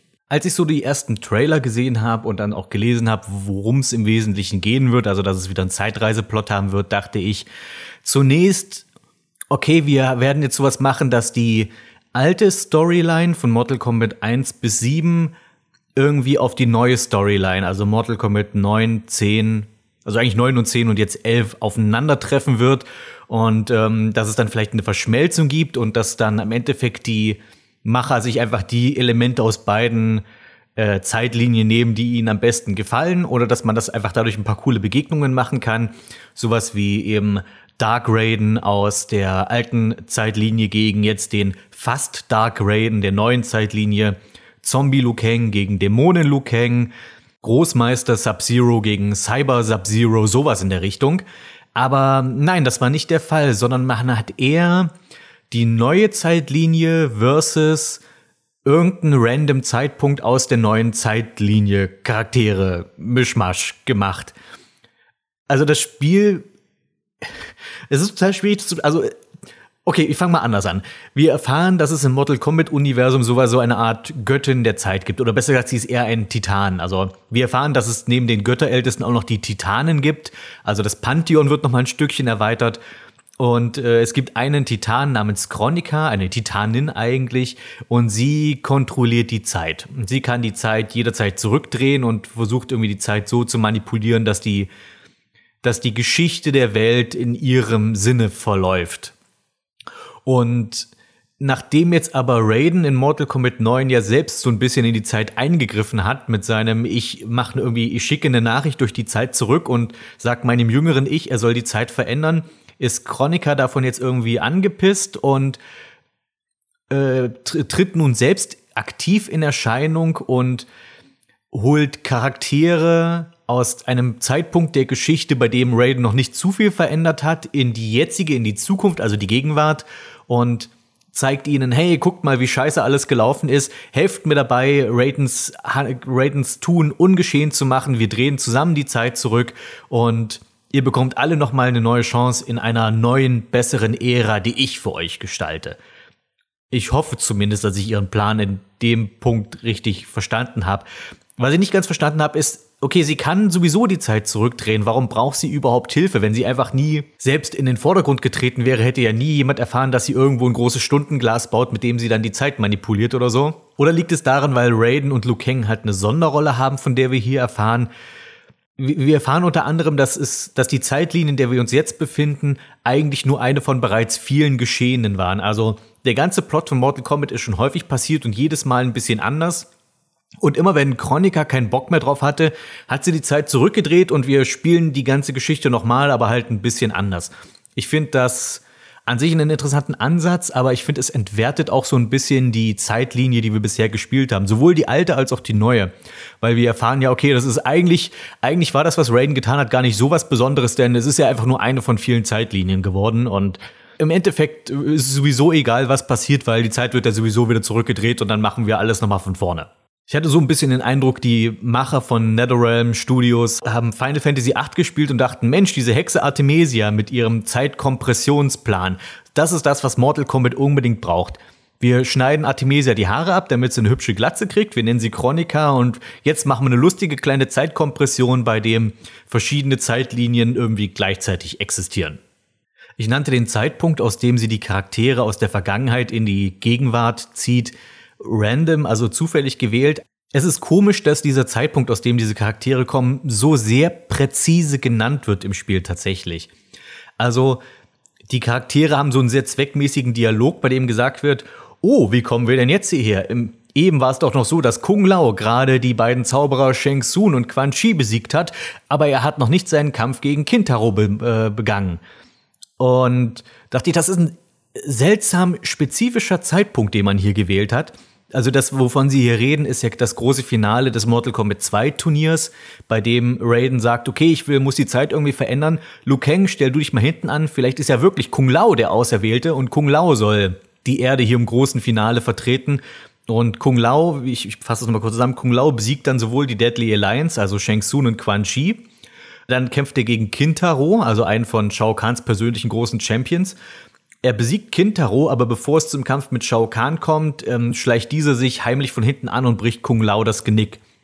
Und dank Raidens Eingriff, weil er Kung Lao vorgeschickt hat statt Liu Kang, musste Kung Lao das mit seinem Leben bezahlen. Und das ist so seine, die erste große Schuld, die Raiden hier dabei auf sich lädt. Und danach übernimmt dann wieder Liu Kang und er besiegt dann Shao Kahn. Das heißt, Raiden hat versucht, die, die, die Geschehnisse zu ändern, aber die wichtigen Dinge konnte er nicht ändern. Und das, was er ändern konnte, ist, er hat einen seiner wichtigsten Leute verloren oder einen der Helden, die er hatte, hat er dadurch verloren. Und dieser Zeitpunkt wird gewählt, also Quan Chi und Shang Tsung sind besiegt, aber Kintaro ist noch nicht besiegt, aber Kintaro taucht auch hier drin nicht auf. Das heißt, er kann bei dieser Entscheidung keine Rolle gespielt haben, sondern es ging, glaube ich, eher darum, Kung Lao kann Kintaro noch nicht besiegt haben, weil er ja direkt im Anschluss getötet wird. Das heißt, es muss ja dann eigentlich irgendwie sich um Kung Lao drehen, wenn das dieser spezielle Zeitpunkt, der ja wirklich nur für Kung Lao relevant ist. Und deswegen dachte ich dann so, ah, okay, dann wird das jetzt das Spiel, bei dem Kung Lao tatsächlich vielleicht zum Helden aufsteigt, weil wir brauchen ja anscheinend ihn ganz dringend. Und dann habe ich das Spiel gespielt und musste sehr lachen über meine eigene Naivität. Ich habe schon öfter darüber gescherzt, dass Kung Lao wirklich so der Kung Luigi für Liu Kang ist und in keinem anderen Mortal Kombat Teil ist das so offensichtlich und so präsent wie in diesem Spiel hier. Ich hatte nach einer Weile gedacht, hat Kung Lao überhaupt einen Text? Also der ist dann schon eine ganze Weile in der Handlung mit drin, aber er steht irgendwie nur so im Hintergrund oder ist so der der, der Wingman für Liu Kang. Und dann kommen ein paar Kapitel, wo man auch mal Kung Lao spielen darf, wo er auch mal Text hat. Aber Kung Lao ist so komplett irrelevant für diesen Teil, was mich dann zu der Frage führt, was hat es mit diesem seltsamen Zeitpunkt auf sich, den Chroniker gewählt hat, um Charaktere aus der Vergangenheit zu holen? Warum dieser nur für Kung Lao spezielle Zeitpunkt? Und ich kam auf keine gute Antwort. Also wenn ihr eine gute Antwort wisst, lasst es mich wissen. Aber ich habe wirklich eigentlich die ganze Zeit auf den Moment gewartet, bei dem ich dachte, hey, jetzt ist endlich der Grund gekommen, warum Kung Lao äh, anscheinend so wichtig für Chronikas Plot war. Aber er kam nicht. Nun, ob anderen Leuten dieses Kung Lao-Ding aufgefallen ist, weiß ich nicht. Zumindest habe ich nicht gesehen, dass da groß drüber geredet wird. Worüber aber viel geredet wird und was viele Leute, glaube ich, sehr enttäuscht hat, und auch das kann ich sehr gut nachvollziehen, ist diese Dark Raiden-Geschichte. Nun bin ich selbst nicht der größte Fan davon, dass bestimmte Charaktere, die auf der guten Seite stehen, irgendwann böse werden müssten und dann edgy sind und jetzt dunkle Klamotten tragen und rote Augen haben. Aber in Bezug auf Raiden ergab das schon Sinn und es hat sich ja auch über lange Zeit aufgebaut. Das ist ja nicht so, als ob Schnips und jetzt ist Raiden ein Bösewicht, sondern bei ihm setzt sich ja irgendwann die Wut und die Verzweiflung durch, das Reich der Erde nicht wirklich schützen zu können und Deswegen wird er dann quasi immer extremer und immer fieser und dann kommt ja auch noch das Amulett von Quan Chi dazu, was ja auch noch einen negativen Einfluss auf ihn hat. Und ich glaube, das, was für viele Leute so enttäuschend ist, ist, dass wir jetzt zum zweiten Mal in einer zweiten Zeitlinie Dark Raiden aufgebaut bekommen und dann nicht abgeliefert kriegen. Ich meine, wie schwer kann es aus Storytelling-Sicht sein, zu sagen, das Endziel für dieses Mortal Kombat-Spiel ist, Raiden ist meinetwegen der letzte Endgegner, hat quasi eine 180-Grad-Drehung gemacht über im Laufe der Reihe und ähm, nun ist er quasi da, wo Shao Kahn vorher war. Das wäre doch irgendwie eine poetische Ironie und ich glaube, das wäre auch ein Storytelling, was man bei Mortal Kombat gut hinkriegen würde, wenn man sich einfach mal darauf konzentrieren würde. Aber das ist nicht der Fall. Schon zum zweiten Mal nicht. Ich erinnere mal kurz zurück in der Originalzeitlinie war es so, dass Raiden opfert sich, um die Erde zu retten. Und zwar in Mortal Kombat 6 Deception. Mortal Kombat 6 Deception hatte den Plot mit Shujinko, darüber habe ich ja in einem der Exkurse geredet, über Mortal Kombat Helden, die keiner wollte. Äh, Shujinko bekommt ja irgendwann eine Vision, angeblich von den Götterältesten, die ihm eine große Quest geben, die sein ganzes Leben lang andauert solche komischen magischen Steine zu finden und wenn er die alle hat, dann hätte er quasi das Universum gerettet. Shujinko opfert sein ganzes Leben, um diese Steine zu suchen und am Ende stellt sich raus, haha, reingelegt, äh, das war die ganze Zeit irgendein uraltes Übel, ein uralter Bösewicht, der von den Götterältesten versiegelt wurde und Shujinko hat ihn jetzt freigelassen und das war Onaga, der Drachenkaiser. Der Drachenkaiser kommt dann zurück und haut die Deadly Alliance, also Quan Chi und Shang Tsung in die Pfanne und hat wieder seine Armee von Untoten und Raiden sagt, okay, ich muss ihn irgendwie aufhalten, ich spreng mich selbst in die Luft. Und Raiden opfert sich, um Onaga aufzuhalten und wird dann später wiedergeboren, weil er ist ja nun mal trotzdem ein Gott. Und als er dann erfährt, dass ein Sterblicher dafür verantwortlich war, dass ein Sterblicher von der Erde die Erde so in Gefahr gebracht hat, dass es dann, wo in der Originalzeitlinie bei Raiden, sag ich mal, die Sicherung durchbrennt und sagt, okay, Schluss mit netter Donnergott, der die Erde verteidigt, äh, oder beziehungsweise Schluss mit netter Donnergott, der die Sterblichen verteidigt. Ich verteidige die Erde mit allen Mitteln, egal wie viel Sterbliche dabei draufgehen. Und ich werde sie nicht nur verteidigen, sondern ich werde auch angreifen. Jeder, der die Erde bedroht, den werde ich mit Angriff überziehen. Und das ist quasi die Grundessenz von Dark Raiden, dass er halt von diesem Verteidigungsgott zu einem Angriffsgott wird, der sagt, Angriff ist die beste Verteidigung. Und dann denkt man, oh cool, Mensch, der nächste Spiel, das wird wahrscheinlich dann mit Dark Raiden sein. Und dann kam Armageddon. Und was war dann Dark Raidens Rolle in Armageddon? Er war mehr oder weniger einfach nur der Türsteher von Shao Kahn. Also er hat sich mit Shao Kahn verbündet und nicht direkt verbündet, aber er hat einen Deal mit Shao Kahn. Also wenn Shao Kahn sein Ziel erreicht, dann wird er Raiden und die Erde fortan für immer in Frieden lassen. Weil man Shao Kahn ja auch wirklich trauen kann und so. Ähm, war schon sehr enttäuschend. Also Dark Raiden in der Original-Storyline total verschwendet. Hätte man natürlich jetzt die Gelegenheit gehabt, das in der, in der neuen Zeitlinie zu beheben. Und das passiert dann auch nicht so richtig. Also wir haben noch nicht also der Schalter zu Dark Raiden wird in, in, in Mortal Kombat 11 nicht komplett umgelegt, aber er ist fast da. Also er benutzt Quan Chis Amulett für noch mehr Power und noch mehr Macht. Und auch, und dieser Raiden ist schon dabei, auch anzugreifen, um die Erde zu verteidigen. Das heißt, er ist schon nah zu Dark Raiden und er behandelt auch seine Erdenkrieger mehr wie Soldaten und nicht so sehr mehr wie, das sind meine Kinder. Und was dann passiert, wir sehen in paar Kapitel Dark Raiden und dann kommt, dann setzt dieser Zeitreiseplot ein, es wird gerebootet und wir bekommen den netten Raiden aus Mortal Kombat 2 wieder und Dark Raiden wird einfach ausgelöscht, weil für Götter gelten noch anscheinend andere Regeln als für Sterbliche, wenn es um diesen Zeitreisen-Plot-Kram gibt. Es kann in jeder Zeitlinie immer nur eine Version eines Gottes geben. Und weil jetzt der nette Raiden von damals plötzlich in der Gegenwart ist, muss der alte Raiden, also der böse Raiden, wird einfach ausradiert und die beiden begegnen sich nie. Und wir kriegen auch nichts von ihm mehr mit, der ist einfach weg so großartig. Dark Raiden zum zweiten Mal komplett verschwendet. Und ähm, damit wir den guten alten Raiden nochmal wieder auf, auf Anfang setzen können. Und in diesem Fall finde ich es eigentlich fast noch schlimmer als in der Originalzeitlinie. In der Originalzeitlinie passierte das mit Dark Raiden eher so nebenher. Also man, man kriegt das nur mit, wenn man irgendwie mit Charakterendings sich anschaut und so weiter, dass dort Raiden zu diesem dunklen Gott wurde. Hier in dieser neuen Zeitlinie ist es tatsächlich Teil des Hauptplottes. Das fing an mit Mortal Kombat 9, wo er quasi nach und nach immer scheinbar wahnsinniger wurde. Dann in Mortal Kombat 10, wo er dann seinen Krieg gegen Shinnok führt und am Ende Shinnocks Amulett in die Hände kriegt und sagt, okay, äh, jetzt ist die Kacke am Dampfen, wer jetzt noch eher die Erde bedroht, den mache ich platt. Und am Anfang von Mortal Kombat 11 sehen wir tatsächlich so eine Mission von ihm. Er greift mit einem äh, mit einer Truppe von Special Forces, also von Soldaten, angeführt von Sonya Blade, greift er das Netherrealm an, also die Unterwelt. Und auch wenn alle Raiden dafür kritisieren, wie er wozu er geworden ist, also vor allem Johnny Cage findet Raiden jetzt echt kacke, obwohl die ihn alle so kritisieren, muss man diesem Dark Raiden lassen. Er ist ja scheinbar erfolgreich. Also er greift das Netherrealm an und äh, schafft es mit seinem Plan, das Schloss von äh, hier Wiedergänger Liu Kang und Wiedergänger Kitana. Oh Gott, soll ich das alles noch erklären? Ich hoffe, ihr habt die anderen Teile gespielt, dass ich nicht alles komplett erklären muss, aber nur ganz kurz. In Teil 10 ist ja quasi Quan Chi ums Leben gekommen und an seine Stelle traten nun Liu Kang und Kitana, die sozusagen die Herrschaft im, im Netherrealm übernommen haben, weil sie sind ja auch irgendwie fiese, untote Geistwesen geworden. Und sie führen jetzt das Netherrealm an und Raiden greift das Netherrealm an und er macht eine, er, er bekämpft im Wesentlichen die Armee des Netherrealm, damit Sonja und ihr Team sich in die Festung von Liu Kang einschleichen können und die Quelle der Macht im Netherrealm zerstören sie. Also sie, sie zerstören dieses Schloss von, von ehemals Quan Chi und Shinnok und dann sehen wir tatsächlich diesen untoten Liu Kang und untote Kitana, nachdem dann quasi die Schlacht vorbei ist und die sagen, shit, wir haben wirklich den Großteil unserer Macht verloren. Ich glaube, wir können nichts mehr ausrichten. Was ja im Wesentlichen bedeutet, Raidens Plan hat funktioniert. Er hat das Netherrealm als Bedrohung vorzeitig erstmal, zumindest für eine ganze Weile, scheinbar ausgeschaltet.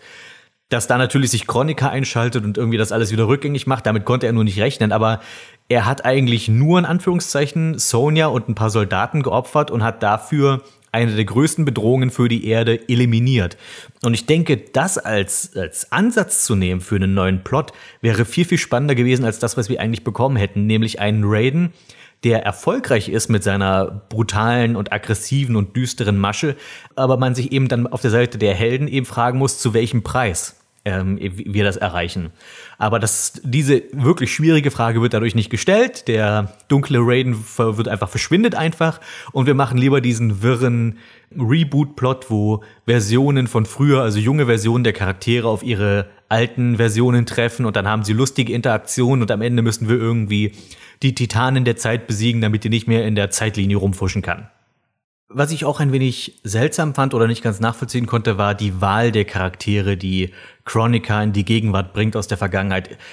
Also im Grunde genommen bietet sie diesen Figuren ja an, seht mal, was aus euch in der Zukunft wird oder ihr seid tot und irgendwie ist für euch alles schiefgegangen, helft mir und wir können die Geschichte zusammen umschreiben. Für ein paar der Figuren ergibt das durchaus Sinn. Zum Beispiel holt sie Shao Kahn zurück und er sieht, oh shit, mein Imperium ist quasi im Bürgerkrieg, weil ich bin gefallen und jetzt ist dieser komische Kotal Khan da und der hat Melina irgendwie umgebracht und jetzt ist irgendwie irgendwie ist Outworld nicht mehr so, wie ich mir das vorgestellt habe. Und es funktioniert auch, glaube ich, ganz gut für Baraka, der eben ja auch gefallen ist. Und da hört's dann meiner Ansicht nach langsam auf. Weil was hat sie eigentlich Kano anzubieten? Kano hat doch eigentlich normalerweise überhaupt kein Interesse daran, ich meine, Kano steht ja auf niemandes Seite so wirklich. Und der alte Kano, dem scheint es ja noch gut zu gehen. Also warum hatte, hätte der junge Kano Interesse daran, was an der Zeit zu ändern? Ähm, auch, dass sie Lu Kang und Kung Lao, das sind zwar zwei sehr interessante Fälle. Ja, die sehen, was aus ihnen in der Zukunft wird. Also wenn sie, wenn die Zeit, also wenn die, wenn die äh, Geschichte so weitergeht, aber was hat sich denn Chroniker davon versprochen, ausgerechnet die beiden zu holen, die natürlich niemals Raiden verraten werden? Zumindest nicht zu dem Zeitpunkt, aus dem sie sie geholt hat, wo sie ja noch super treue Raiden-Jünger sind. Und nicht zu vergessen Scorpion. Bei dem ist, Scorpion ist zwar auch ein interessanter Fall, aber dass Scorpion nicht von sich aus erkennt, dass sein zukünftiges Ich nicht nur seine Menschlichkeit wieder erlangt hat, sondern auch scheinbar glücklich geworden ist. Und das, also, ich fand's, also so dämlich ist der Junge oder der, der frühere Scorpion doch eigentlich gar nicht. Ich glaube, er ist wirklich nur hier dazu da, damit wir, was die Figur des Scorpion angeht, wieder den Status quo herstellen können. Und das finde ich dann tatsächlich nicht gut. Ich weiß, dass sich der Höllen-Scorpion, also sprich wirklich seine dämonische Form, besser vermarkten lässt. Es ist die Version, an die man am ehesten denkt. Aber ich mochte tatsächlich, dass wir in Mortal Kombat 10 seine menschliche Form zurückbekommen haben dass er Frieden mit Sub-Zero schließt, dass er anfängt, seinen eigenen Clan wieder aufzubauen. Und all das, diese komplette Charakterwandlung ist jetzt scheinbar weg, weil der alte Skorpion, der, der geläuterte Skorpion stirbt und zurück bleibt nur der Höllenschlundscheuser als Skorpion, der noch nichts dazugelernt hat. So, also auch wieder einen kompletten Story-Arc einfach weggeschmissen, so ähnlich wie mit Dark Raiden, was ich auch irgendwie unschön finde. Da, da fiebert man wirklich im Model Combat 10 mit mit den Figuren und dann passiert sowas. Ich kann, ich finde das sehr unschön gelöst. Gibt es überhaupt Charaktere, bei denen ich diesen Plot mag? Ja, es gibt im Wesentlichen drei. Ich habe gerade erwähnt, dass es eigentlich für Kano keinen Sinn ergibt, dass er hier mitspielt, aber was ich dennoch daran mag, ist, Kano ist so ziemlich die einzige, einzige Figur, die mit sich so komplett im Reinen ist. Weil wir haben jetzt auf einmal hier zwei Kanos, einen jungen und einen alten Kano und die beiden haben sich gegenseitig einfach sowas von lieb. Also die Interaktionen zwischen den beiden Kanos sind einfach großartig, weil, ey, ich bin ein richtig cooler alter Mann. Ey, ich war ja mal ein richtig junger, krasser Hüpfer. Und die beiden arbeiten sehr gut zusammen, kein Streit, die haben einfach eine gute Zeit miteinander. Also Kano ist irgendwie wie so eine Art gute Laune-Bösewicht hier. Andere Story, die ich mag, ist Johnny Cage, weil Johnny Cage hat sich vor allem in Mortal Kombat 10 sehr gewandelt. Der musste zu dem Zeitpunkt ja auch schon einiges an Mist miterleben. Ähm, er hat quasi diesen ganzen Shinnok-Götterkrieg mitgemacht und er ist einfach, einfach ein veränderter Mann und zwar zu seinem Besseren. Und ihn mit dem Mortal Kombat, also aus, mit dem ursprünglichen Johnny Cage aus Mortal Kombat 1 und 2 zu konfrontieren, ist auch eine sehr gelungene Sache. Nicht nur sowohl für den Humor funktioniert es gut, alt, aber es äh, zeigt, funktioniert auch gut für ernste Momente und es zeigt eben sehr gut auf, wie sehr sich dieser Charakter verändert hat. Ich finde den jungen Johnny Cage vielleicht ein bisschen zu überzogen. Wir dürfen nicht vergessen, dass hier der junge Johnny Cage kommt vom Ende von Mortal Kombat 2. Da hat er eigentlich auch schon einiges mitgemacht und ist gar nicht mal mehr so dieser arrogante Dreckskerl, der ganz am Anfang von Mortal Kombat 1 war. Die haben sie ihn aber sehr überzeichnet, einfach um diesen Kontrast noch stärker herauszuarbeiten. Das ist okay, aber es ist mir schon aufgefallen. Und als drittes Jax. Jax finde ich insofern einen interessanten Punkt, weil er gehört zu den Figuren, bei denen ich durchaus sagen würde, ja klar, der hat schon seinen Grund, warum er mit Chronica zusammenarbeiten würde, aber nicht der junge Jax. Also warum bringt Chronica den jungen Jax her? Weil sie hat der junge Jax ist noch Idealist, der hat noch Träume, dem ist zwar schon das eine oder andere Blöde passiert, aber er ist immer noch, er glaubt immer noch an das Gute und an Raiden und so weiter, während der alte Jax halt komplett desillusioniert ist. Der hat, äh, der musste jahrelang für unter Quan Chi leiden und nachdem er dann wieder hergestellt wurde in seiner menschlichen Form, ist er nie wieder so richtig auf die Beine gekommen, ist halt traumatisiert. Dann hat er zwar seine Frau kennengelernt, war kurzzeitig glücklich, hat eine Tochter mit ihr, dann ist die Frau gestorben und jetzt ist er einfach nur ein einsamer, gebrochener alter Mann. Und dass Chronica zu dem alten Jax kommt und sagt, steh auf meiner Seite, wir schreiben die Geschichte um, so dass du quasi ein gutes Leben führst. Das kann ich nachvollziehen, dass da einer wie Jax nachgeben würde und sagt, ich helfe dir. Und das tut er ja dann auch. Es ergab für mich nur irgendwie keinen Sinn, warum Chronica auch den jungen Jax bringt. Also in diesem Fall tatsächlich ein Plot von einem Helden, der zum Antagonisten wird, den ich soweit gut finde, weil man es ganz gut nachvollziehen kann. Ich kann seine Motivation nachvollziehen. Das Einzige, was ich hier kritisch sehe, ist, kommt dann eher zum Ende des Spiels, wenn Jax dann wieder auf die Seite des Guten zurückwechselt. Und zwar äh, die Motivation dafür, warum, warum er wieder für die Guten arbeitet. Also seine Motivation ursprünglich, um die Seite zu wechseln, ist, ich will die Geschichte umschreiben, weil ich so gelitten habe und weil meine Tochter jetzt denselben Weg beschreitet wie ich und ich nicht möchte, dass sie mal so leidet, wie ich leiden musste. Deswegen will ich das verändern. Und der Grund, warum, sie, warum er quasi am Ende wieder zu den Guten kommt, ist, weil ihm jemand sagt, hey, wenn die Zeit zurückgedreht wird, dann ist Shinnok wieder da und Shinnok ist doch der Mistkerl, wegen dem du es gelitten hast und so. Und das ist alles, was es braucht, damit Jax wieder die Seiten wechselt. Und das fand ich sehr, sehr schwach, weil ich finde, wäre es nicht viel nachvollziehbarer und auch emotional viel stärker gewesen, wenn ihn seine Tochter daran erinnert hätte, Vater, wenn du die Geschichte umschreibst, dass du niemals diesen ganzen Scheiß erlebt hast, den du erleben musstest, dann hättest du nie Mutter kennengelernt und mich würde es nie geben. Willst du wirklich, damit du ein besseres Leben geführt hast, mich opfern?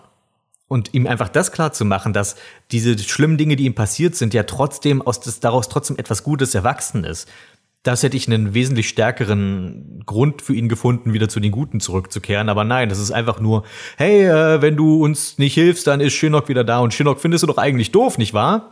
Und ja, hm, schade eigentlich. Also insgesamt eine Handvoll Charakterstories, die ich ganz gut finde, aber leider viele, bei denen, bei denen die Charakterentwicklung von insgesamt drei Spielen im Wesentlichen im Klo runtergespült wurde. Und darum mache ich mir auch keine so großen Hoffnungen mit dem, was das Ende von Mortal Kombat 11 hervorbrachte, nämlich einen sterblichen Raiden. Am Ende erfahren wir ja, also gegen Ende erfahren wir, dass Chronica sich nur vor einer Sache fürchtet, nämlich, dass Raiden und Liu Kang zusammenarbeiten gegen sie. Das ist das Einzige, was ihr gefährlich werden kann und deswegen strickt sie die Zeitlinien immer wieder so, dass die beiden früher oder später sich gegenseitig an die Gurgel gehen. Und nachdem sie das nun wissen, vereinen nun Raiden und Liu Kang ihre Kräfte und ich glaube, sie machen so eine Art Dragon Ball-eske Fusion und wir kriegen ähm, Feuerdonnergott Liu Kang, also Raiden vermacht seine Kräfte Liu Kang. Und dadurch wird Liu Kang zum Übergott und er kann Chronica aufhalten und so weiter. Und Raiden bleibt zurück als einfacher Sterblicher. Und das wäre natürlich jetzt auch eine interessante Entwicklung für Mortal Kombat 12, aber nachdem ich gesehen habe, was man mit Dark Raiden zweimal so weit angestellt hat, nachdem ich gesehen habe, was man aus ähm, dem geläuterten Scorpion gemacht hat, mache ich mir da keine große Hoffnung, dass NetherRealm da am Ball bleiben wird, weil irgendwie habe ich das Gefühl, dass sie sich inzwischen zu sehr an ihren Status quo klammern. Und immer wenn jetzt die Story mal ein bisschen vorangeht und in unbekannte Gebiete vordringt, kommt irgendein Zeitreisen-Schnickschnack und wir drehen die Uhren wieder zurück und damit wir bloß wieder die, die klassischen Charaktere in ihrer klassischen Rolle sehen können und niemand muss sich weiterentwickeln. Im Grunde genommen sehen wir das hier, dass jetzt am Ende Liu Kang wieder zum Protagonisten wird. Ich meine, ich finde es ganz schön für ihn. Ich, Liu Kang hat es echt ein bisschen fies getroffen in den bisherigen Zeitlinien. Er ist der große Mortal Kombat Champion, rettet mehrmals die Welt. Und in der Originalzeitlinie endet er als tumber Zombie in dieser neuen Zeitlinie endet er sozusagen als Fürst der Finsternis. Und jetzt zum in Mortal Kombat äh, 11 äh, kommt er wieder zurück in die Protagonistenrolle und wird zum Gott des Guten und wie auch immer. Das Einzige, was ich daran ein bisschen schade finde, ist, dass ich den Eindruck hatte, dass in Mortal Kombat 12 hat die Familie Cage so mehr oder weniger die Protagonistenrolle angenommen. Also Johnny, Sonja und auch ihre Tochter Cassie die waren es ja im Wesentlichen, die ähm, Shinnok die Stirn geboten haben. Und ich hatte jetzt eher den Eindruck, okay, dass wir jetzt eher mit der Cage-Familie weitermachen als neues, als neue Hauptfiguren. Aber nee, wir sind jetzt wieder zurück bei Liu Kang. War ein weiteres Umschreiben der Zeitlinie der Timeline wirklich nötig? Warum hat man diesen Teil nicht genutzt, um neue Stories zu erzählen, jetzt wo man quasi alles ab der Deadly Alliance los wurde? Denn das war für mich scheinbar das Endziel, was man mit diesem ganzen Reboot vorhatte. Mir schien es, als ob Ed Boon und seine Kumpels von den PS2-Teilen nicht so richtig begeistert waren, die Fans auch nicht so richtig, also schreiben wir die Geschichte um und irgendwie jetzt auch nicht und irgendwie doch. Also wir haben jetzt ein Reboot in einem Reboot. Und warum nutzte man jetzt nicht einfach Mortal Kombat 11, um ganz neue Geschichten zu erzählen? Weil was ich in vielen YouTube-Kommentaren unter diesen, unter Videos zu Mortal Kombat 11 gelesen habe, ist, oh, jetzt dank Mortal Kombat 11 von diesem ganzen Chroniker-Zeug, jetzt haben quasi, jetzt hat Ed Boon endlich wieder freie Hand, neue Mortal Kombat-Geschichten zu schreiben. Und ab Mortal Kombat 12 wird alles besser, ihr werdet sehen. Und ich denke mir nur so, warum hab, haben sie das nicht schon ab Mortal Kombat 11 gemacht? Was hat jetzt dieser Chroniker-Plot gebracht, was wir nicht schon, was wir nicht ohne ihn hätten haben können, nämlich neue Geschichten, die nichts mit der PS2-Trilogie zu tun haben. Was uns die Handlung von Mortal Kombat 11 im Wesentlichen gebracht hat, ist noch mehr Charaktere für den Stapel der abgelehnten Charaktere. Ich habe so das Gefühl, Kotal Khan wandert da jetzt langsam hin. In diesem Spiel wird wieder so getan, als würde Kotal eine große wichtige Rolle spielen, aber wenn du dann sein Kapitel spielst, es ist ähnlich wie in Mortal Kombat 10, du hast nur belanglose Fillerkämpfe, die nichts im Wesentlichen entscheiden. Er ist einfach nur da. Also ich finde, ihn hätte man auch einfach nur in Cutscenes abhandeln können und es wäre völlig in Ordnung gewesen. Und äh, im Laufe der Handlung wird er sowieso extrem zurückgefahren zugunsten von Kitana, was, das muss ich dazu sagen, tatsächlich ein schöner Moment war, dass Kitana es schafft, endlich Shao Kahn zu überwinden und die Nachfolge in Outworld antritt. Das ist ja etwas, was sie eigentlich schon seit Mortal Kombat 2 sich aufbauen sollte und immer wieder dann nicht passiert. Also ihre, ihr Freiheitskampf für Edenia. Nur da muss ich dann wiederum sagen, ich finde es schade, dass Shao Kahn leider zu einer ziemlichen Bitch wurde in diesem Spiel. Shao Kahn sollte keine Bitch sein. Shao Kahn muss nicht unbedingt der, der Finalboss sein von so einem Spiel, aber wenn du ihn zurückbringst, sollte er zumindest eine große und wichtige Rolle spielen, weil er ist nun mal der wichtigste und bekannteste und wahrscheinlich auch populärste Antagonist der Mortal Kombat-Reihe. Stattdessen ist er einfach nur so der Hampelmann für Chronica, was ihm irgendwie nicht gerecht wird. Aber ja, der Stapel der abgelehnten Charaktere, der ist wirklich bei kaum einem anderen Franchise so hoch wie bei Mortal Kombat. Also Charaktere, die eingeführt wurden, bei denen dann so getan würde, wurde, als wäre das eine große Nummer und die dann kurze Zeit später, also für die sich niemand mehr interessiert hat und für die sich niemand, also die niemand zurückgewünscht hat. Ich würde sagen, das, mit diesen Charakteren fing es bei Mortal Kombat 3 an, mit Striker und zu einem gewissen Teil auch Motaro. Figuren, die eigentlich niemand mehr haben wollte, nachdem sie einmal vorkamen. Also Mortal Kombat 9 hat es nochmal versucht, Striker zurückzubringen und ein bisschen in den Vordergrund zu rücken, aber auch das hielt ja nicht lange an. In Mortal Kombat 10 war er ja schon wieder nicht mehr spielbar und ich, er tauchte, glaube ich, nur einmal in eine Zwischensequenz auf, wo er einmal äh, auf dem Pferd reiten darf, neben Quan Chi oder so. Und äh, Mortal Kombat 11, da wird er gar nicht mehr erwähnt und gar nicht mehr erzeigt.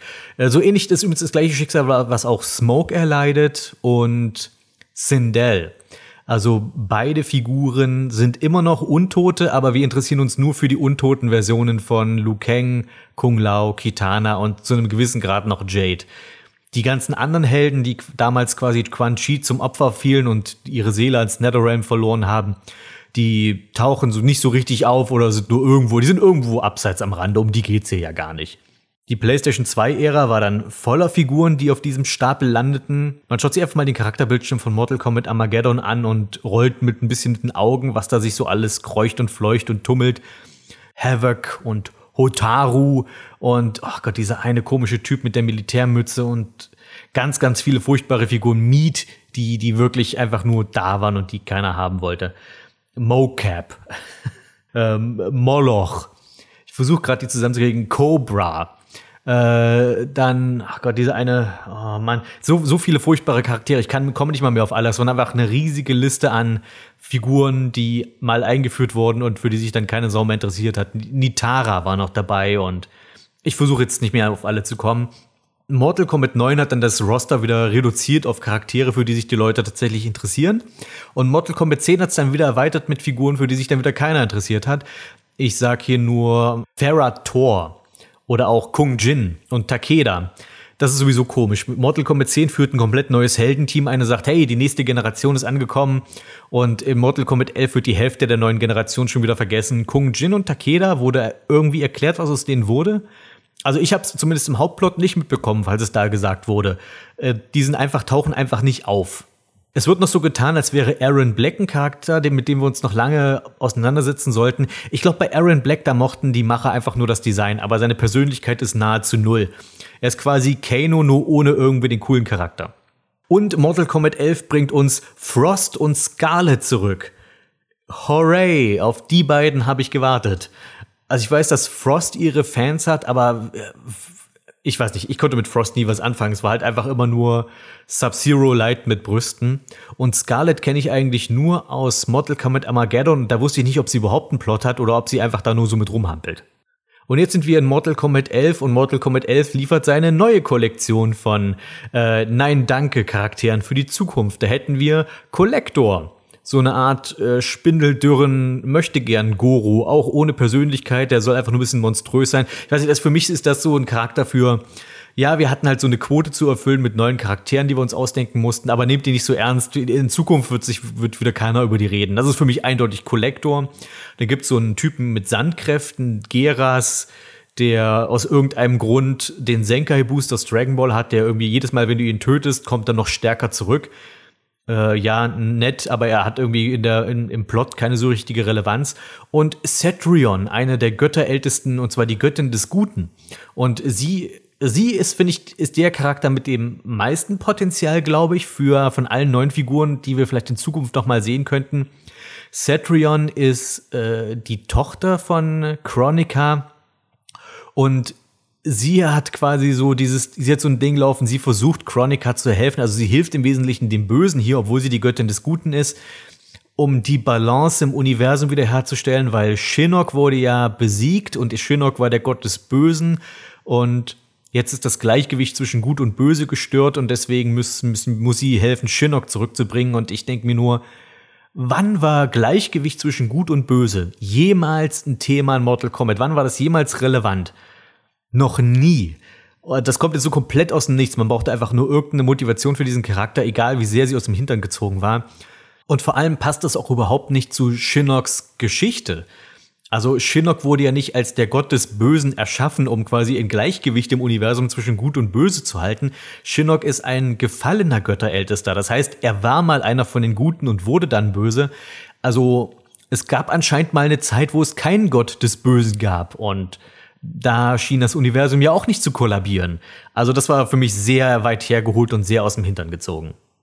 Eine der Hauptdiskussionen, die ich so miterlebt habe, als Mortal Kombat 11 angekündigt wurde, war, dass Sonya diesmal von Ronda Rousey gespielt wird. Wer Ronda Rousey nicht kennt, sie ist eine amerikanische Kampfsportlerin, die sehr viel Popularität im Mainstream erlangte und sozusagen den Beinamen gefährlichste Frau der Welt und so bekam. Also sie war im Mixed Martial Arts tätig, also das ist äh, beim, beim Ultimate Fighter, es gibt eine Liga in, in Amerika, Ultimate Fighting Championship. Das ist eine, ein Kampfsport, bei dem quasi du kannst deinen eigenen Kampfstil mitbringen und dort in einem achteckigen Käfig wird es dann ausgekämpft, wer ist einfach der bessere Kämpfer und du kannst jeden Kampfstil mitbringen, den du willst.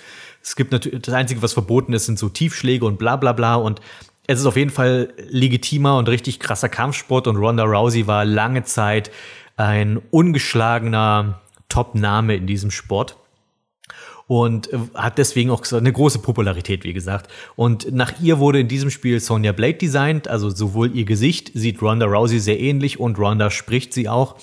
Und für viele Leute wurde gesagt, ey, was habt ihr Sonja angetan? Die ist jetzt ja überhaupt nicht mehr sexy und Ronda ist keine gute Schauspielerin. Über die Qualität von Ronda als Schauspielerin kann ich nicht viel sagen, aber mir ist sie nicht negativ aufgefallen. Das Ding ist, Sonja spielt keine so riesige Rolle in diesem Spiel, von daher hat es mich nicht groß gestört. Und was äh, Sonjas nicht mehr sexy angeht, ähm, ja, ich habe da noch nie so großen Wert drauf gelegt, wenn ich ehrlich bin. Und abgesehen davon, habt ihr mal gesehen, wie sehr sich Sonja im Laufe der Spiele verändert hat? Die sieht in quasi jedem Spiel komplett anders aus. Von daher weiß ich nicht, was jetzt gegen dieses Design zu sprechen scheint. Viel cooler finde ich da die Rückkehr des äh, Film Shang Tsung. Oh Gott, äh, ich versuche jetzt den Namen richtig auszusprechen. Kari Hiroyuki Tagawa.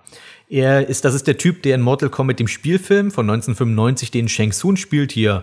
Deine Seele gehört mir, Exitus, der gute Mann, der sehr, der diese Rolle sehr zu lieben scheint. Also die Leute lieben ihn für die Rolle und er liebt diese Rolle auch. Und in Interviews, wenn man ihn sieht, er wird meistens nach Shang Tsung gefragt und man merkt auch, ihm, ihm macht das immer noch Spaß, diese, diese Rolle.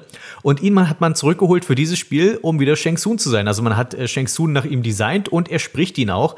Und ja, er geht auch wieder hier voll in der Rolle auf. Und ich hätte mir so sehr gewünscht, dass ich ihn hätte spielen können, aber er ist leider ein kostenpflichtiger DLC. Er und ich glaube vier weitere Charaktere muss man kaufen, wenn man sie spielen will. Und ähm, nee, das sowas mache ich nicht. Aber ich war zum ersten Mal nahe dran, mir einen kostenpflichtigen Extra-Charakter zu kaufen. Einfach, ich bin halt, also Shang Tsung ist halt mein Lieblingscharakter in Mortal Kombat und ich finde es so schade, dass ich ihn nicht spielen konnte. Aber ähm, nein, ich, ich mache das nicht. Die anderen Charaktere, die man dazu kaufen kann, geschenkt. Ich glaube, Sindel, Shao Kahn, der Terminator und Nightwolf. Oh ja, ich muss echt Geld ausgeben, um Nightwolf zu spielen. Ich kann mir nicht vorstellen, dass irgendjemand auf seinem Sofa sagt und dachte, ach Manu, ich hätte so gern Nightwolf gespielt. Ach, jetzt muss ich mir den echt kaufen. Nun ja, das zu meinem Eindruck von Mortal Kombat 11. Ich glaube, es wird nicht mein Lieblingsteil. Gameplaymäßig spielt er sich immer noch sehr, sehr gut. Und ich, na gut, das ist das das, worauf es natürlich viel ankommen sollte. Aber ich bin halt jemand, der Mortal Kombat wegen der Handlung mag. Und was die Handlung angeht, finde ich, hat man sich mit diesem Teil keinen großen Gefallen getan. Das haben Mortal Kombat 9 und 10 jeweils besser hinbekommen, obwohl ich auch da mit beiden hier und da meine kleineren Probleme hatte, aber das sind wie gesagt alles nur kleine Probleme, die man verschmerzen kann. Hier finde ich den Plot insgesamt nicht so gut gelungen. Wir haben einen Bösewicht oder eine Bösewichtin, deren Motiv ich nicht so richtig nachvollziehen kann. Ich weiß nicht wirklich, was sie will. Und die Tatsache, dass wir jetzt das Reboot rebooten, macht das, macht das Ganze, macht den ganzen Plot nicht viel, nicht übersichtlicher. Ich glaube, Mortal Kombat hätte es gut, wenn man mal wieder ein, eine Story bekäme mit linearer Erzählung, mit linearem Storytelling. Einfach nur, wir sind hier, das ist die Ausgangssituation und am Ende sind wir dort und wir erzählen einfach nacheinander, was bis dahin passiert ohne Zeitreisen, ohne Paralleldimensionen, einfach mal nur ein neuer Plot im Mortal Kombat Universum. Ich finde, mit Dark Raiden hätte man die, das Potenzial gehabt, sowas zu erzählen. Den hat man natürlich jetzt verschenkt. Und jetzt gucken wir, wie es im nächsten Teil weitergeht. Äh, Liu Kang ist am Ende des Spiels ein Gott geworden und äh, wie wir in verschiedenen Charakterendings erfahren haben, gibt es scheinbar mehrere Titanen. Es gab nicht nur den Titan der Zeit, ich vermute also, Mortal Kombat 12 wird es um diese Titanen gehen. Vielleicht irgendwie Krieg, Götterältesten versus gegen Titanen oder irgendwie sowas in der Richtung könnte ich mir vorstellen. Ähm, ich bin gespannt, ich werde dranbleiben. Ich meine, Mortal Kombat ist und bleibt eins meiner Lieblings, eine meiner Lieblingsspielreihen. Aber ich, ich muss, ich würde auch lügen, wenn ich sagen würde, ich hätte keine gute Zeit damit gehabt. Ich hatte trotzdem Spaß damit und ich bin trotzdem am Plot dran geblieben und dachte mir nur von Zeit zu Zeit, ach, das und jenes hätte doch irgendwie besser gelingen können. Hm? Kann man gespielt haben, und äh, ich freue mich auf den nächsten Teil. Literatur. Na dann mal weiter zur diesmonatigen Buchbesprechung. Diesmal keine klassische Literatur, die ich euch vorstellen möchte, sondern mal was ganz anderes und zwar eine moderne Biografie. Sogar eine Promi-Biografie, etwas, was ich nicht vermutet hätte, dass ich das hier mal vorstelle. Weil Promi-Biografien, es ist zwar schon wieder ein paar Jahre her, aber die hatten mal eine Weile einen sehr schlechten Ruf beziehungsweise einen schlechten Geschmack in äh, allerlei Mündern hinterlassen.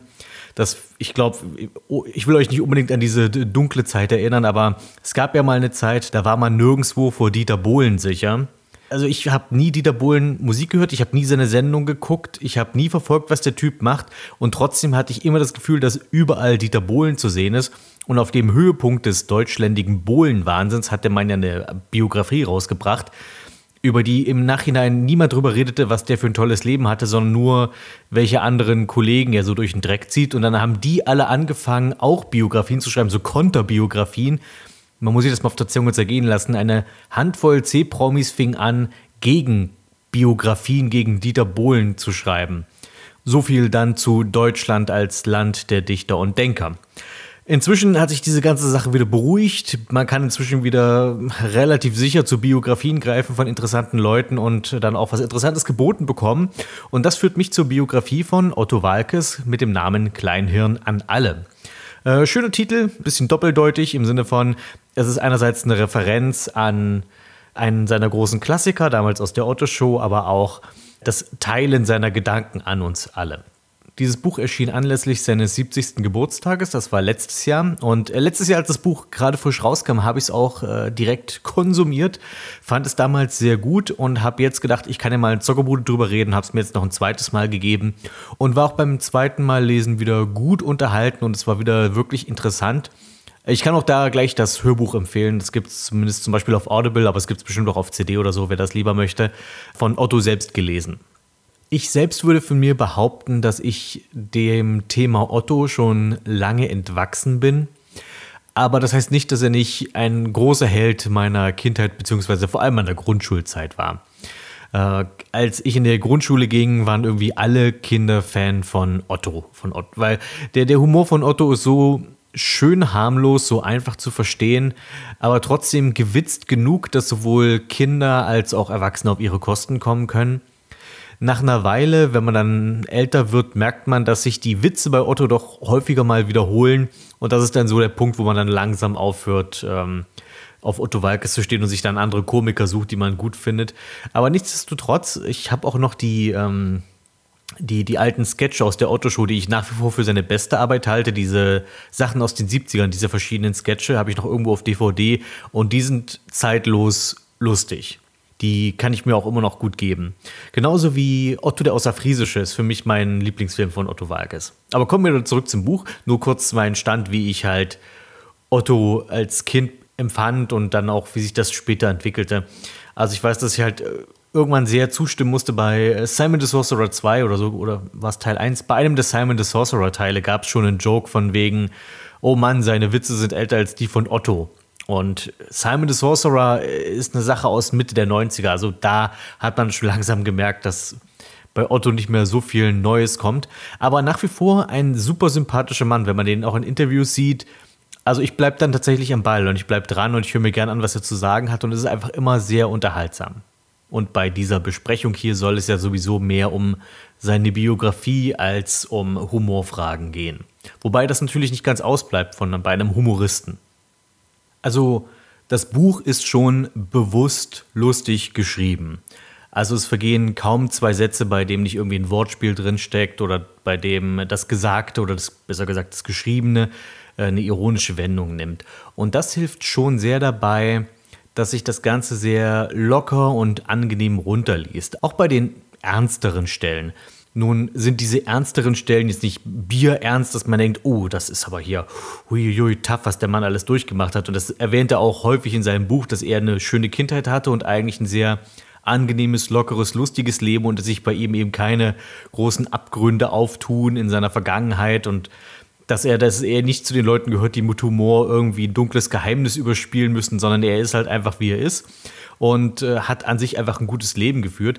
Mit ernsteren Stellen meine ich tatsächlich eher solche Sachen wie, ähm, wenn er darüber erzählt, äh, über sein Aufwachsen im zerbombten Nachkriegsdeutschland und wie zum Beispiel an der Schule solche Themen wie, die, äh, wie der Zweite Weltkrieg, wie Nazi-Deutschland dort immer so ein bisschen unter den Tisch gekehrt wurden, dass er das schon als Schüler etwas eigenartig fand, wie sich das so entwickelt hat, dann auch mit hin zur 68er-Bewegung wenn dann diese rebellische Zeit auch in Deutschland anbrach. Das sind ja alles Themen, die jetzt nicht prinzipiell Comedy oder Komik sind, aber das Ganze, wie er es beschreibt, ist wiederum sehr humorvoll und das, das meine ich, dass es sich einfach gut und locker runterliest.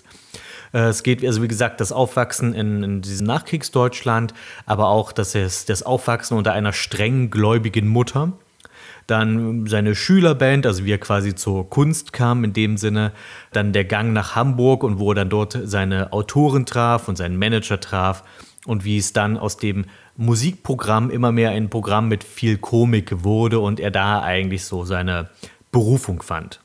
Der nächste große Block nach Jugend und Gang nach Hamburg ist dann erste große Erfolge. Und das ist dann für mich der Punkt, wo es für mich noch um noch, noch ein Stückchen interessanter wird. Weil gerade bei Biografien, ich weiß, äh, Kindheit und sowas alles ist wichtig und auch irgendwo interessant, um zu verstehen, wie ein Künstler oder wer auch immer zu der Person wurde, die er dann wurde und wie das quasi zu seinem Werk gehört. Aber ich kann jetzt nur für mich reden, aber ich würde sagen, seien wir doch mal ehrlich, wir lesen ja diese Bücher für, diese, für das Werk an sich Also wie, wie, was denkt der Künstler über das Werk und, und das Werk, welches, welchen Wert das Werk in seinem Leben hat. Und da kann man die Kindheit, finde ich, immer noch ein Stück weit ausklammern. Und ab dann, wo quasi die Erfolgsgeschichte beginnt, ab da, finde ich, wird es immer besonders interessant an solchen Biografien. Und das ist dann auch ab dieser Stelle, das ist dieser zweite große Block, die großen, ersten großen Erfolge, also ausverkaufte Hallen im Raum Hamburg und wie sich das immer weiter ausbreitete. wie er dann anfing, CDs zu produzieren, die nicht schnell genug nachproduziert werden konnten. Die waren immer so schnell vergriffen.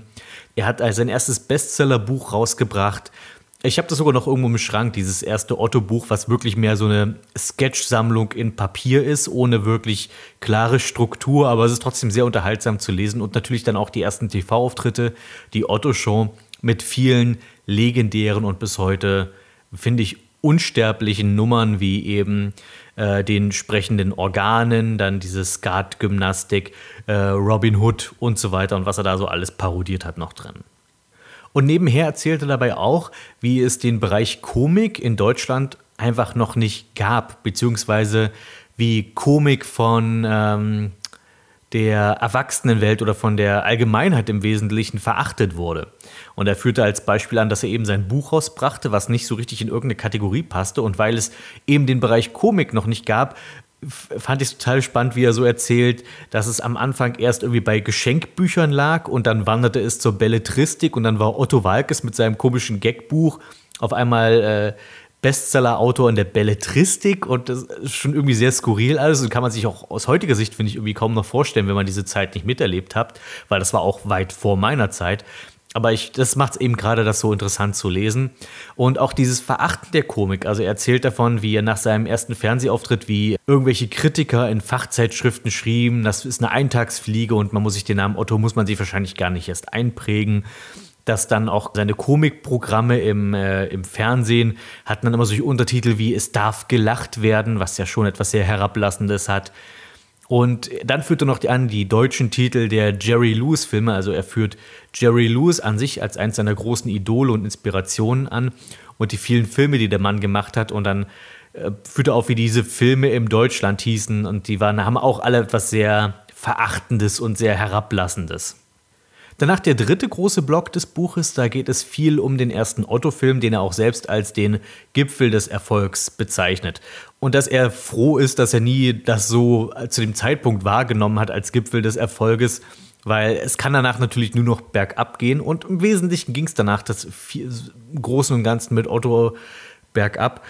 Ähm, aber der Film war, ich glaube, bis zum Erscheinen vom Schuh des Manitou von Bully, äh, glaube ich, der erfolgreichste deutsche Film aller Zeiten. Und in diesem Bereich äh, erzählt er tatsächlich davon, wie entstand die Idee, wie kam er auf seine Besetzung und natürlich dann auch dieser Rattenschwanz, der sich dann danach zog, ähm, was, was der Erfolg mit sich brachte, die vielen Vorteile und alles, was gut daran war, aber auch mitunter viele Nachteile, die, wenn du einmal dann so einen Mega-Erfolg gelandet hast, was dann auf einmal alles für Hausierer sozusagen bei dir ankommen und die erzählen, wie dein nächster Film auch ein Erfolg werden kann und muss.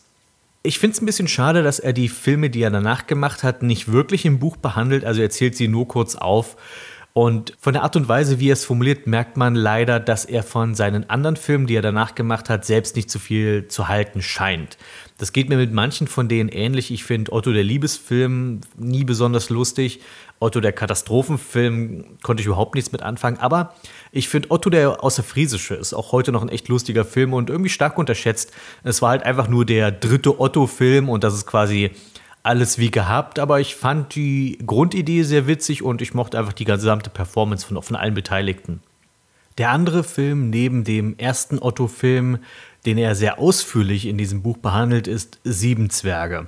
Und da merkt man schon, dass ihm gerade dieser Film eine Herzensangelegenheit war und ein Projekt, an das er so fest geglaubt hat. Und er beschreibt darin auch ausführlich, wie schwierig es war, dieses Projekt überhaupt an den Start zu kriegen. Jemand anderen zu finden, der auch daran glaubte und die, die da auch da bereit waren, da zu investieren und mitzumachen. Und ohne jetzt groß über Sieben Zwerge zu reden, ich persönlich fand den Film nicht besonders lustig. Ich meine, Humor ist unterschiedlich. Ich finde, der Film hatte ein paar lustige Gags, aber die kamen eigentlich alle von den Cameos. Also ich fand Helge Schneiders Gastauftritt da drin ziemlich gut und Harald Schmidt war auch lustig und beide sind ja irgendwie Also Helge ist vielleicht eine Minute drin und Harald Schmidt irgendwie 20 Sekunden. Und das waren so für mich die beiden einzigen wirklich lustigen Stellen im Film. Nur aber das nur am Rande. Anschließend befinden wir uns im Großen und Ganzen dann in den 90ern. Äh, da geht es dann um Otto die Serie, auch einer meiner Favoriten, was sein Werk angeht. Das ist die Otto die Serie, die lief, ich meine, auf RTL.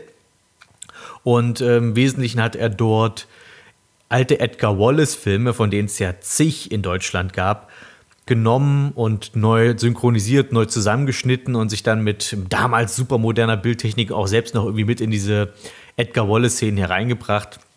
Und da beschreibt er hier vor allem, wie aufwendig das zu der Zeit war. Erstens, dass er diese ganzen Edgar Wallace-Filme, wie oft er die gucken musste, um dann die wertvollen oder die für ihn nützlichen Szenen rauszufiltern. Er meint, er kann, kann die meisten Edgar Wallace-Filme jetzt tatsächlich mitsprechen, weil er die so oft sehen musste.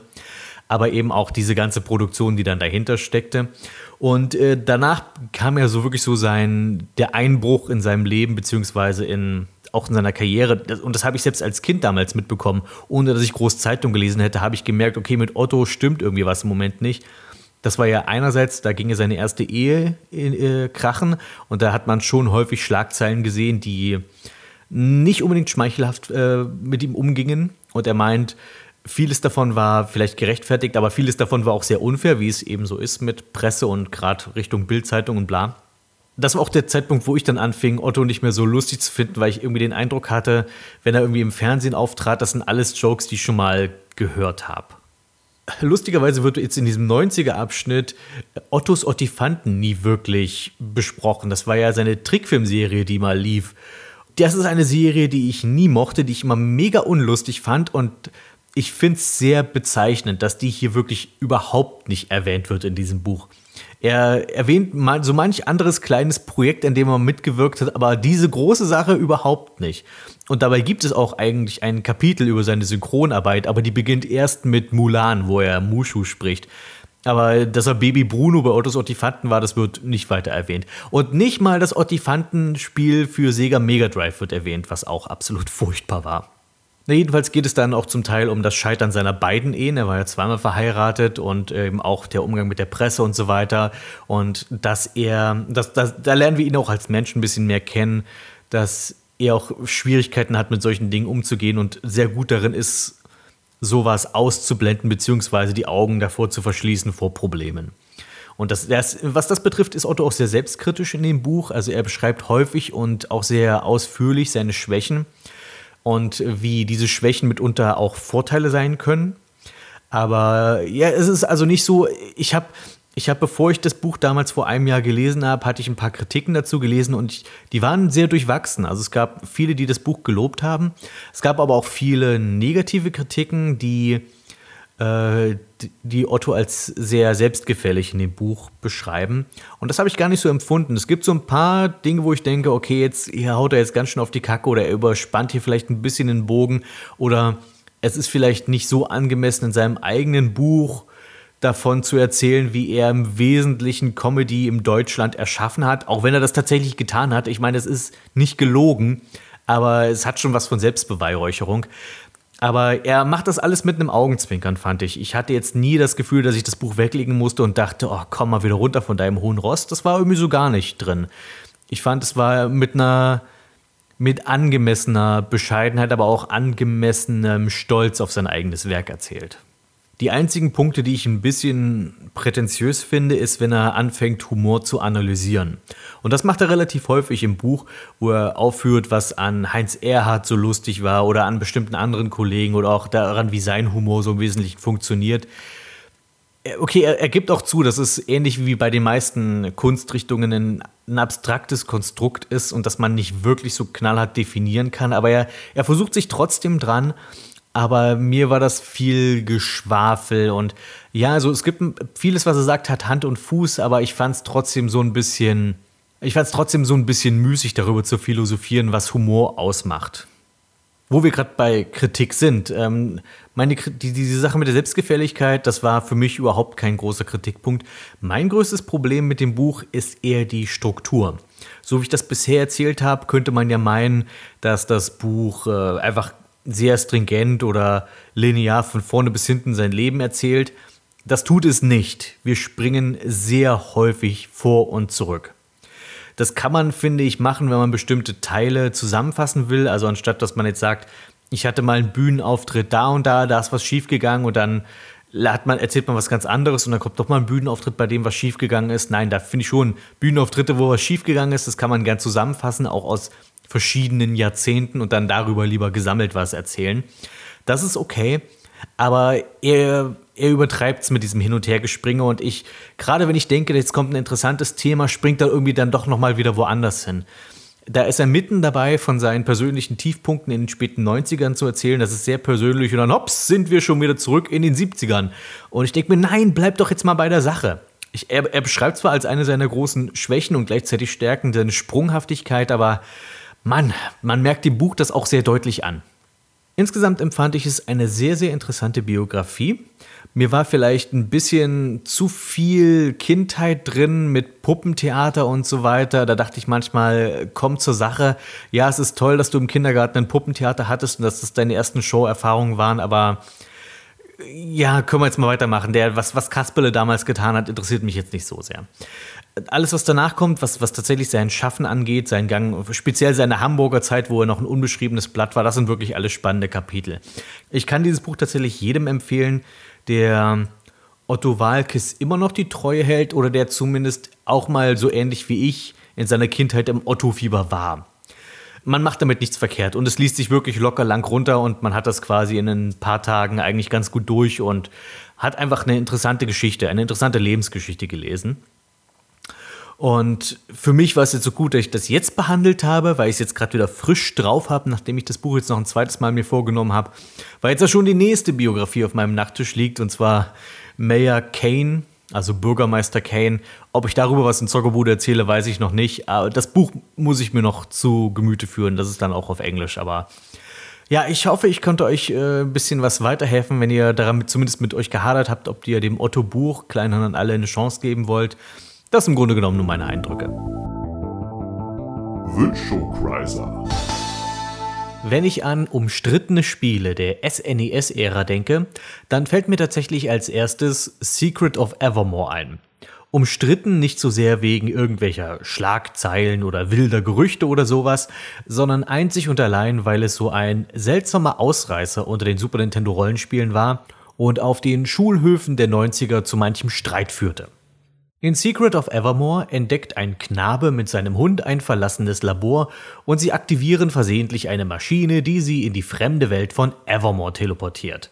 Diese Welt wurde aus der Fantasie und den Träumen der Menschen erschaffen und sie besteht aus einem prähistorischen Kontinent, einem antiken Landstrich, einem mittelalterlichen Königreich und einer futuristischen Raumstation. Junge und Hund sind hier gestrandet und müssen einen Weg in ihre eigene Dimension zurückfinden, wobei sie durch sämtliche Szenarien reisen und dabei eine finstere Verschwörung im Lande Evermore aufdecken. So viel zum Plot. Von der Spielmechanik her ist es Secret of Mana sehr ähnlich. Beide verwenden ein Ringmenü, beide haben einen Aktionsbalken, der angibt, wie wuchtig ein Angriff ist, beide haben eine gewisse Teamdynamik, in beiden werden Charaktere, Zauber und Waffen jeweils einzeln gelevelt. Darum und natürlich auch wegen der Titel wurden Secret of Evermore und Secret of Mana seit jeher miteinander verglichen. Als Kind habe ich, äh, wie vermutlich die meisten Kinder, Mana mehr gemocht. Es war einfach bunter, fröhlicher, schneller, simpler, hatte Multiplayer und erzählte einen einfachen Gut gegen Böse Plot. Evermore hingegen ist sehr anders.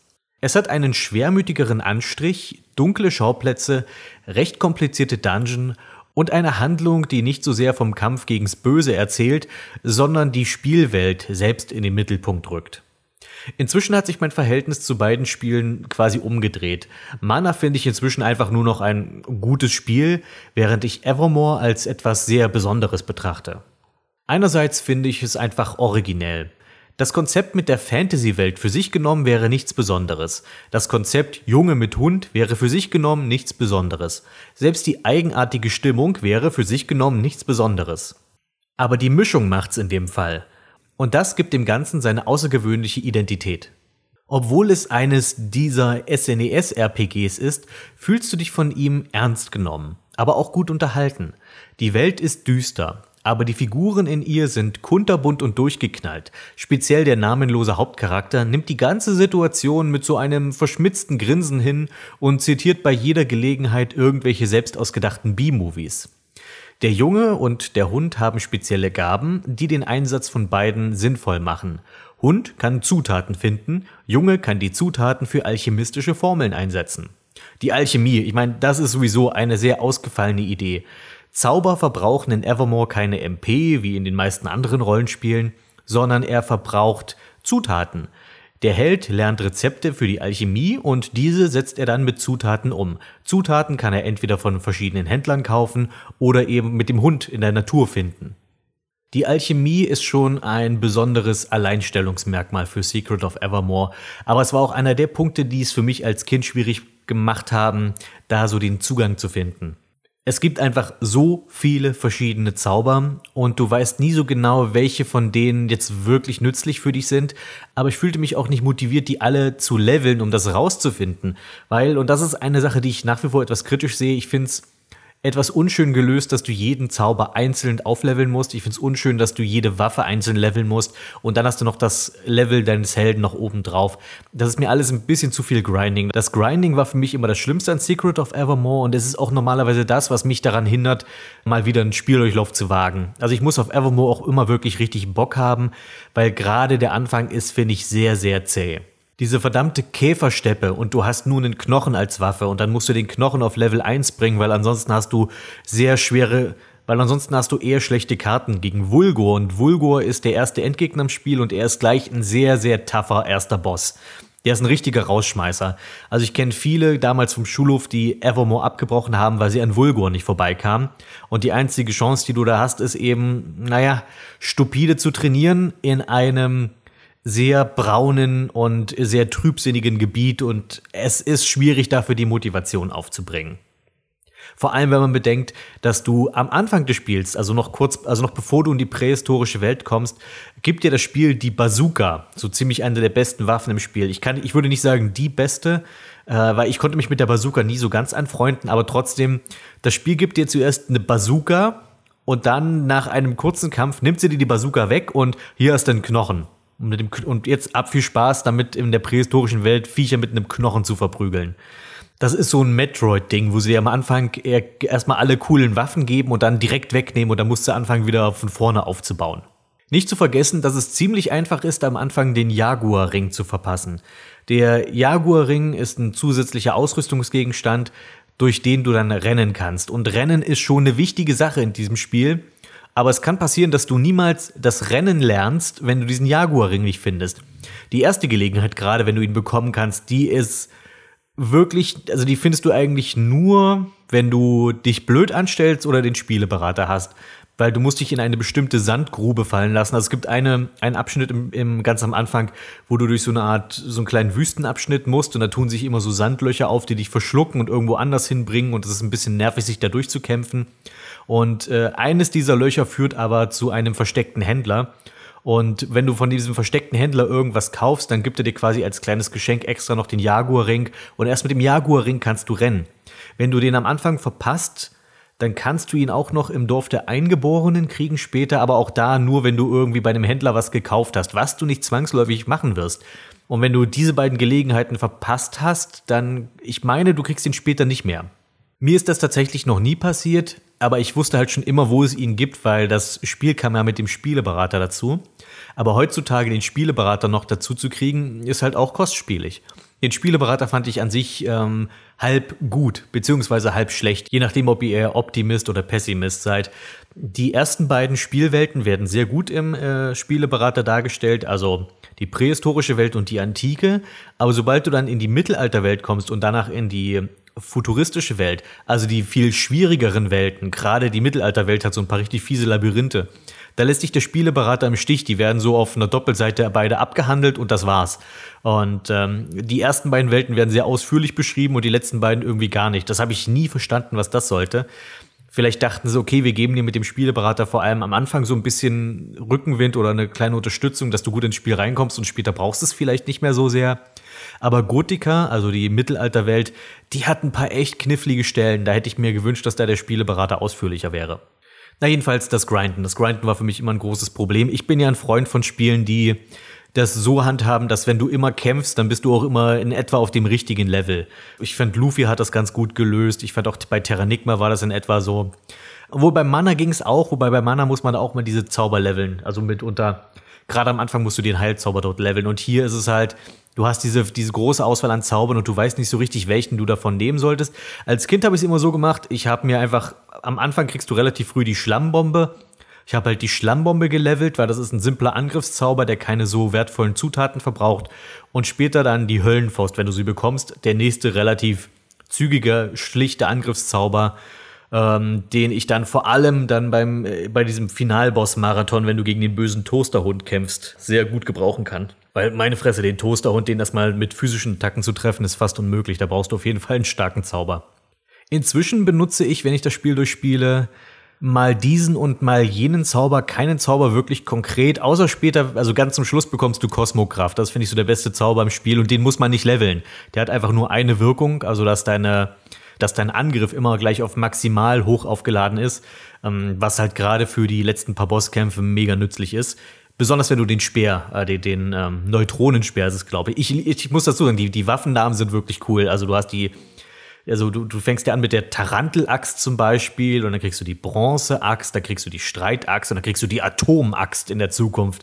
Also bei den Namen, da hatten sie auf jeden Fall Spaß oder du kriegst eben, du fängst an mit dem Knochen, dann kriegst du glaube ich auch die Bronzeklinge, dann das Ritterschwert und zum Schluss das Laserschwert. Also jede, jede Epoche hat von, einem bestimmt, von einer bestimmten Waffengattung immer seine eigene Version und gerade die futuristischen Waffen sind echt cool.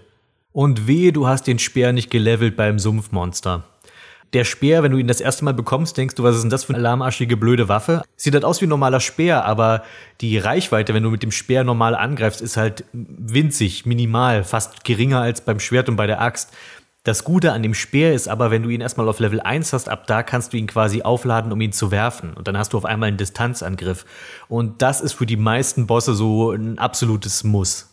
Ihr habt jetzt auch gerade schon die äh, Namen einiger Zauber gehört. Schlammbombe, Kosmokraft, Höllenfaust. Ja, es ist eins dieser Spiele, die äh, Claude Moss übersetzt hat, oder Mois, wie ich ihn manchmal gerne nenne. Ein richtiges Mäuschen war er mal hier wieder und es ist stellenweise schon mit ihm durchgegangen. Allerdings finde ich, passt es gut zum Humor des Spiels, also zu dem Humor, den das Spiel sowieso schon mitbringt. Und äh, Mois setzt eigentlich im Wesentlichen nur noch einen drauf. Beziehungsweise bei manchen Übersetzungen finde ich sogar irgendwie fast passender. Es gibt ja diesen einen, ähm, diesen einen Zauber, bei dem die Stärke des Helden kurzzeitig gesteigert wird. Ähm, also das hat erstens so eine ziemlich witzige Animation, wo der Held dann auf einmal so riesig aufgepumpt, so wie auf Anabolika ist. Und im englischen Original heißt der Zauber Atlas, also angelehnt an den Titanen aus der griechischen Mythologie. Und in der deutschen Version wurde der Zauber umbenannt zu Arnold. Und also angelehnt an Arnold Schwarzenegger. Und ich weiß, es ist eigentlich alberner, aber es passt irgendwie besser, eben weil der Held ein riesen Filmfan ist, der andauernd Filmzitate bringt. Andere Übersetzungen sind zugegebenermaßen ein bisschen grenzwertiger, zum Beispiel die Königin vom Chaosturm heißt in der deutschen Version Gunilla von Fettamsel. Äh, fetten Witze, ob man nun drauf steht oder nicht, sei mal dahingestellt. Es ist nicht unbedingt mein Humor, wobei ich auch da sagen muss, der Fettwitz ist ja bereits im Charakterdesign verankert. Mois hat es wieder nur auf die Spitze getrieben. Also die dicke Königin fällt dir später an irgendeiner Stelle vom Balkon und kracht durch den Boden durch. Und das ist ja quasi etwas, was schon im Original auf jeden Fall drin ist. Überhaupt fände ich, merkt man, dass man bei Club Nintendo auch ein Fan von Evermore war, ähnlich wie Mana. Evermore wurde zumindest gefühlt sehr stark in Club Nintendo gepusht. Ich habe dann lange Zeit gebraucht, ich glaube in meiner Kindheit habe ich es nie geschafft durchzuspielen. Was ich gerade sagen wollte, ich habe lange gebraucht, dieses Spiel jemals durchzuspielen und das liegt daran, dass äh, der Finalkampf wirklich echt fies und hart ist. Also du bekämpfst dort nicht nur einen letzten Boss, sondern halt eine ganze Reihe von Bossen oder von oder stärkere Versionen von normalen Gegnern. Der böse Doppelgänger des Hundes, der ist ziemlich tough. Du musst nochmal den Lavarex bekämpfen. Und nicht zuletzt der letzte Endgegner, dein Edgars Roboter, mit seinen 30.000 Lebenspunkten und der nahezu unempfindlich gegen Magie ist. Da musst du schon eine Menge Geduld mitbringen und entweder sehr, sehr gut ausweichen können oder viele Heilgegenstände haben. Das war also dadurch, dass ich halt als Kind mich immer geweigert habe zu grinden, habe ich mich immer so ganz irgendwie so durchs Spiel durchgebissen und immer so gerade irgendwie alles geschafft. Aber bei, bei den letzten Bossen war dann Schluss. Wenn du da nicht irgendwas trainiert und gegrindet hattest, konntest du es eigentlich vergessen. Ein Punkt, den ich noch ansprechen möchte, ist der Soundtrack. Es ist der erste Soundtrack von Jeremy Soule, einem, wie ich finde, inzwischen großen Namen in der Spieleindustrie. Äh, das war sein, wie gesagt, sein erstes Werk. Damit hat er sich damals bei Square beworben. Und das war so sein Einstieg in die Industrie. Und ich finde es nach wie vor sein bestes Werk. Jeremy Soule hat zwar auch später viele coole Soundtracks gemacht, aber ich fand, er wurde so nach und nach zum Hans Zimmer der, der Musikkomponisten in der Spieleindustrie. Das heißt, es klingt alles mächtig gewaltig, alles sauber komponiert und so weiter, aber eben auch alles irgendwie sehr generisch. Und äh, der, der Soundtrack von Evermore war für mich immer was Besonderes. Ich habe ja mal ein extra Video dazu gemacht, das heißt Noten benoten, kann ich sehr empfehlen, falls ihr es noch nicht kennt. Da reviewe ich das Spiel anhand seines Soundtracks. Und das Interessante an dem ist, es ist ein guter ambientischer Soundtrack, den man auch gut so hören kann. Aber anders als zum Beispiel bei Secret of Mana will die Musik in Evermore nicht bewusst gehört werden. Zumindest hatte ich nie den Eindruck. Die, der Soundtrack ist so geschrieben, dass er keine Aufmerksamkeit auf sich zieht, aber er wirkt. Und das ist eigentlich so eine der großen Stärken. Und das ist dieses Subtile, was Evermore für mich macht und das, was dieses Spiel zu etwas Besonderen macht für mich. Und tatsächlich, als ich mich auch jetzt vorbereitet habe auf diesen Podcast und nochmal so ein bisschen Secret of Evermore im Kopf durchgegangen bin, ich hatte oder beziehungsweise habe immer noch gerade richtig Bock, wieder Secret of Evermore zu spielen. Ich hätte sogar richtig Bock, da mal ein richtig großes Video drüber zu machen, aber momentan fehlt es mir da leider so ein bisschen an der Freizeit dafür. Aber ich, also ich hoffe, dass ich 2020 irgendwann dazu komme, nochmal was Richtiges über Evermore zu machen, weil das Spiel hat's verdient. Das Spiel ist einfach irgendwie gut gealtert und es ist etwas ganz Außergewöhnliches. Wie gesagt, die Alchemie, ich würde mich gerne damit mal ein bisschen mehr auseinandersetzen. Ein Freund von mir hat Evermore erst als Erwachsener durchgespielt und der hat es fast ausschließlich mit Alchemie durchgespielt, weil er meinte, das ist halt das Spaßigste im ganzen Spiel. Das Kampfsystem an sich ist eher stumpf. Das hat, hat ihm keinen großen Spaß gemacht, aber die Alchemie, damit rum zu experimentieren, das war das eigentlich Coole. Und so würde ich es auch gerne mal durchspielen, halt mal eher so einen Magier-Run zu machen dabei. Naja, Jedenfalls, Secret of Evermore finde ich inzwischen eines meiner Lieblingsspiele, auch wenn es nach wie vor sehr zäh ist und es mich immer gerade am Anfang davor graut, die verdammte Käfersteppe zu spielen. Und so neigt sich die letzte Radiozockerbude für 2019 dem Ende. War ein ziemlich abgefahrenes Jahr für mich. Einige Dinge gingen zu Ende, einige neue Dinge begannen. Ich habe es endlich geschafft, das Quintet Quintett abzuschließen, was für mich ein großes und wichtiges Ziel dieses Jahr war. Und ich bin auch insgesamt sehr zufrieden, wie das dann, wie es endete und wie es alles lief, gerade mit den Terranigma-Videos. Ja, und dann begann ein ziemlich wichtiger neuer Abschnitt für mich und mein Leben. Und das wirkte sich ja dann direkt jetzt auch auf äh, Radio Zockerbude aus. Und deswegen möchte ich euch jetzt auch zum Jahresende nochmal einen ganz, ganz großen Dank aussprechen. Egal wie viel ihr zur Radio Zockerbude dazu gebt, ich weiß es wirklich zu schätzen und ich bin gerührt und erfreut, wie viele Leute bereit sind, ähm, mir Geld zu geben für mein Geschwafel hier. Und ähm, ja, es, wie gesagt, es bedeutet mir wirklich viel. Und, ähm, und das ist toll, dass so viele Leute von euch mir auch hier auf Patreon die Treue gehalten haben. Kommen wir nun zum fröhlichen Reigen der Sparstrom Hypochrysler. Es kamen diesen Monat wieder ein paar Leute dazu. Und wie jeden Monat Hoffentlich spreche ich euren Namen richtig aus. Wenn nicht, tut's mir leid, ihr könnt mich gern korrigieren. Beginnen wir einfach mal mit Lindwurmreiter Mikko Shaddix aus den Silbermarschen. Zwielichtiger Lich no kendo niemals müd. Der wachende Winterwolf Vanya Vestor Linke. Trash Cave, der Tollkühne aus dem Phantomtor. Der Taumaturg des Terrors Tobias Nagy. Avatar des Morgenfürst Latanda, The Sunbrow der Strahlemann. Turils Tom Lando ist kein System, sondern ein Tiefling.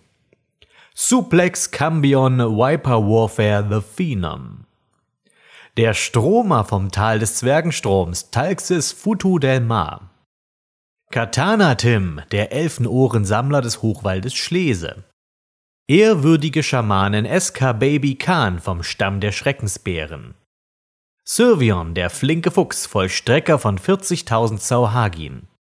Schockgriff Choxa, der Basiliskenbäscher. Schrecken der Anauroche, Wolkenriese Aran Ruhmkünder. Sans Arcana Academica Martin Schädelfalle Shuttle. Magic Archer Wix, die Bogensehne von Bator. Der Netzknüpfer Spinnenreiter Waldschrat vom Mantelwald. Lanzenritter Sebastian, der galoppierende Pfähler Schulze. Brachialberserker Rammel, der rastlose Recke. Never Forgotten God Rotten Realms, Schleifer der Zitadelle Adbar. Der robuste Ronin Rick O'Mine Talos. Kevin, der Golemherrscher Heinecke von Langsattel. Kettenhemdzerreißer Barlow mit der Mithril-Klaue. Der Handkantenhieb Gottes Jan Portleroy Killjoy. Pikinier Paulman, die Lavalanze des Lac Dinnescher. Gestaltwandler Sir Gensdrecke Leser von der Hohen Hecke.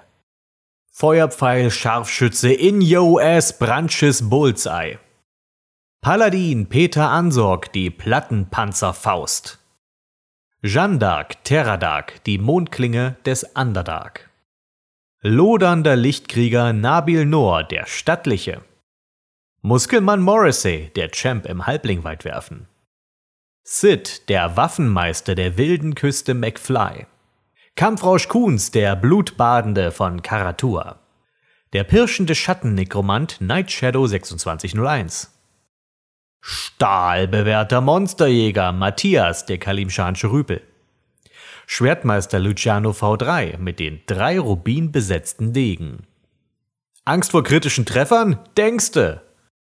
Schlachtenherr der Wasserelementare Liquid Ginji. Nebelhexer Naito, der Schuldkambion. Einmal Yellal Level Up, der aufgestufte Vampirjäger. Inquisitor Knusperverbot, der Sternwandler. Zentarim Agent Kevin Kettenzauber Zöge. Bannbrecher Sassori, der geheimnisvolle Schlüsselmeister. Junker Justin Hombach, der Barbarenbarde des Baal. Questknacker Schorle Schwarzspeer Herzsucher. Säbelrassler Jens Schurkenstein des Mask Pohlmann. Apega, die Assassinen Asimar von Raschemen. Bayewans Begünstigter, der dunkle Wanderer mit den sieben Meilenstiefeln. Heras des Höllenschlundscheusals Helebarde. Fiete Flammenflegel mit der Aura des strahlenden Ruhms. Dragon Camper, der tapfer zwischen Drachen kampierende. Grimmiger Bargest Mtarozai von Tai. Vortex Magus Velix Möbius Nymphenmantel. Purpurblütiger Kopfgeldjäger Pikmin Haku, die Schlinge. Klingensänger der sengenden Sonne Dantroni Drachenzahn. Geisterpiratenjäger Captain Aspadon der Anker. Luskans Grau Eminenz Crazy Roach der Vielarmige. Erhabener Erzmagier Coxal Sin von Sorcerer. Graf Vulgario, der Vertreiber vulgärer Verbeek. Hau drauf Recke Christian Kohlraben Schwarz Turmtrümmer. Graceful, Base the Maze from Outer Plains. Die Krone der Klingenbarriere, Caesars Crown. Härter als dein Adamantgolem, Keno Punto Kuba, der Diamantene. Wackerer Woody Ben Woodinger, der Utgard-Hammer. Warpal-Schnitter, Angel Zero XL, der Deva-Fluch. Felbars Feldherr, André de Metal Francais, Eisenherz. Der Aal, der Slakretel den Kraken fraß. Gildenmeister Erbero, der Jim-Dompteur von Memnon. Und schließlich Forstfreund Dreivental, der Wieselflinke Flitzebogen. So, das war's. Ganz schön lange Liste geworden. Also dann, wir hören uns im neuen Jahr. Ich bin schon sehr gespannt, worüber ich im Januar reden werde. Ich habe noch keine Ahnung, aber ich habe jetzt ja die Feiertage, um mich damit auseinanderzusetzen. Tschüss.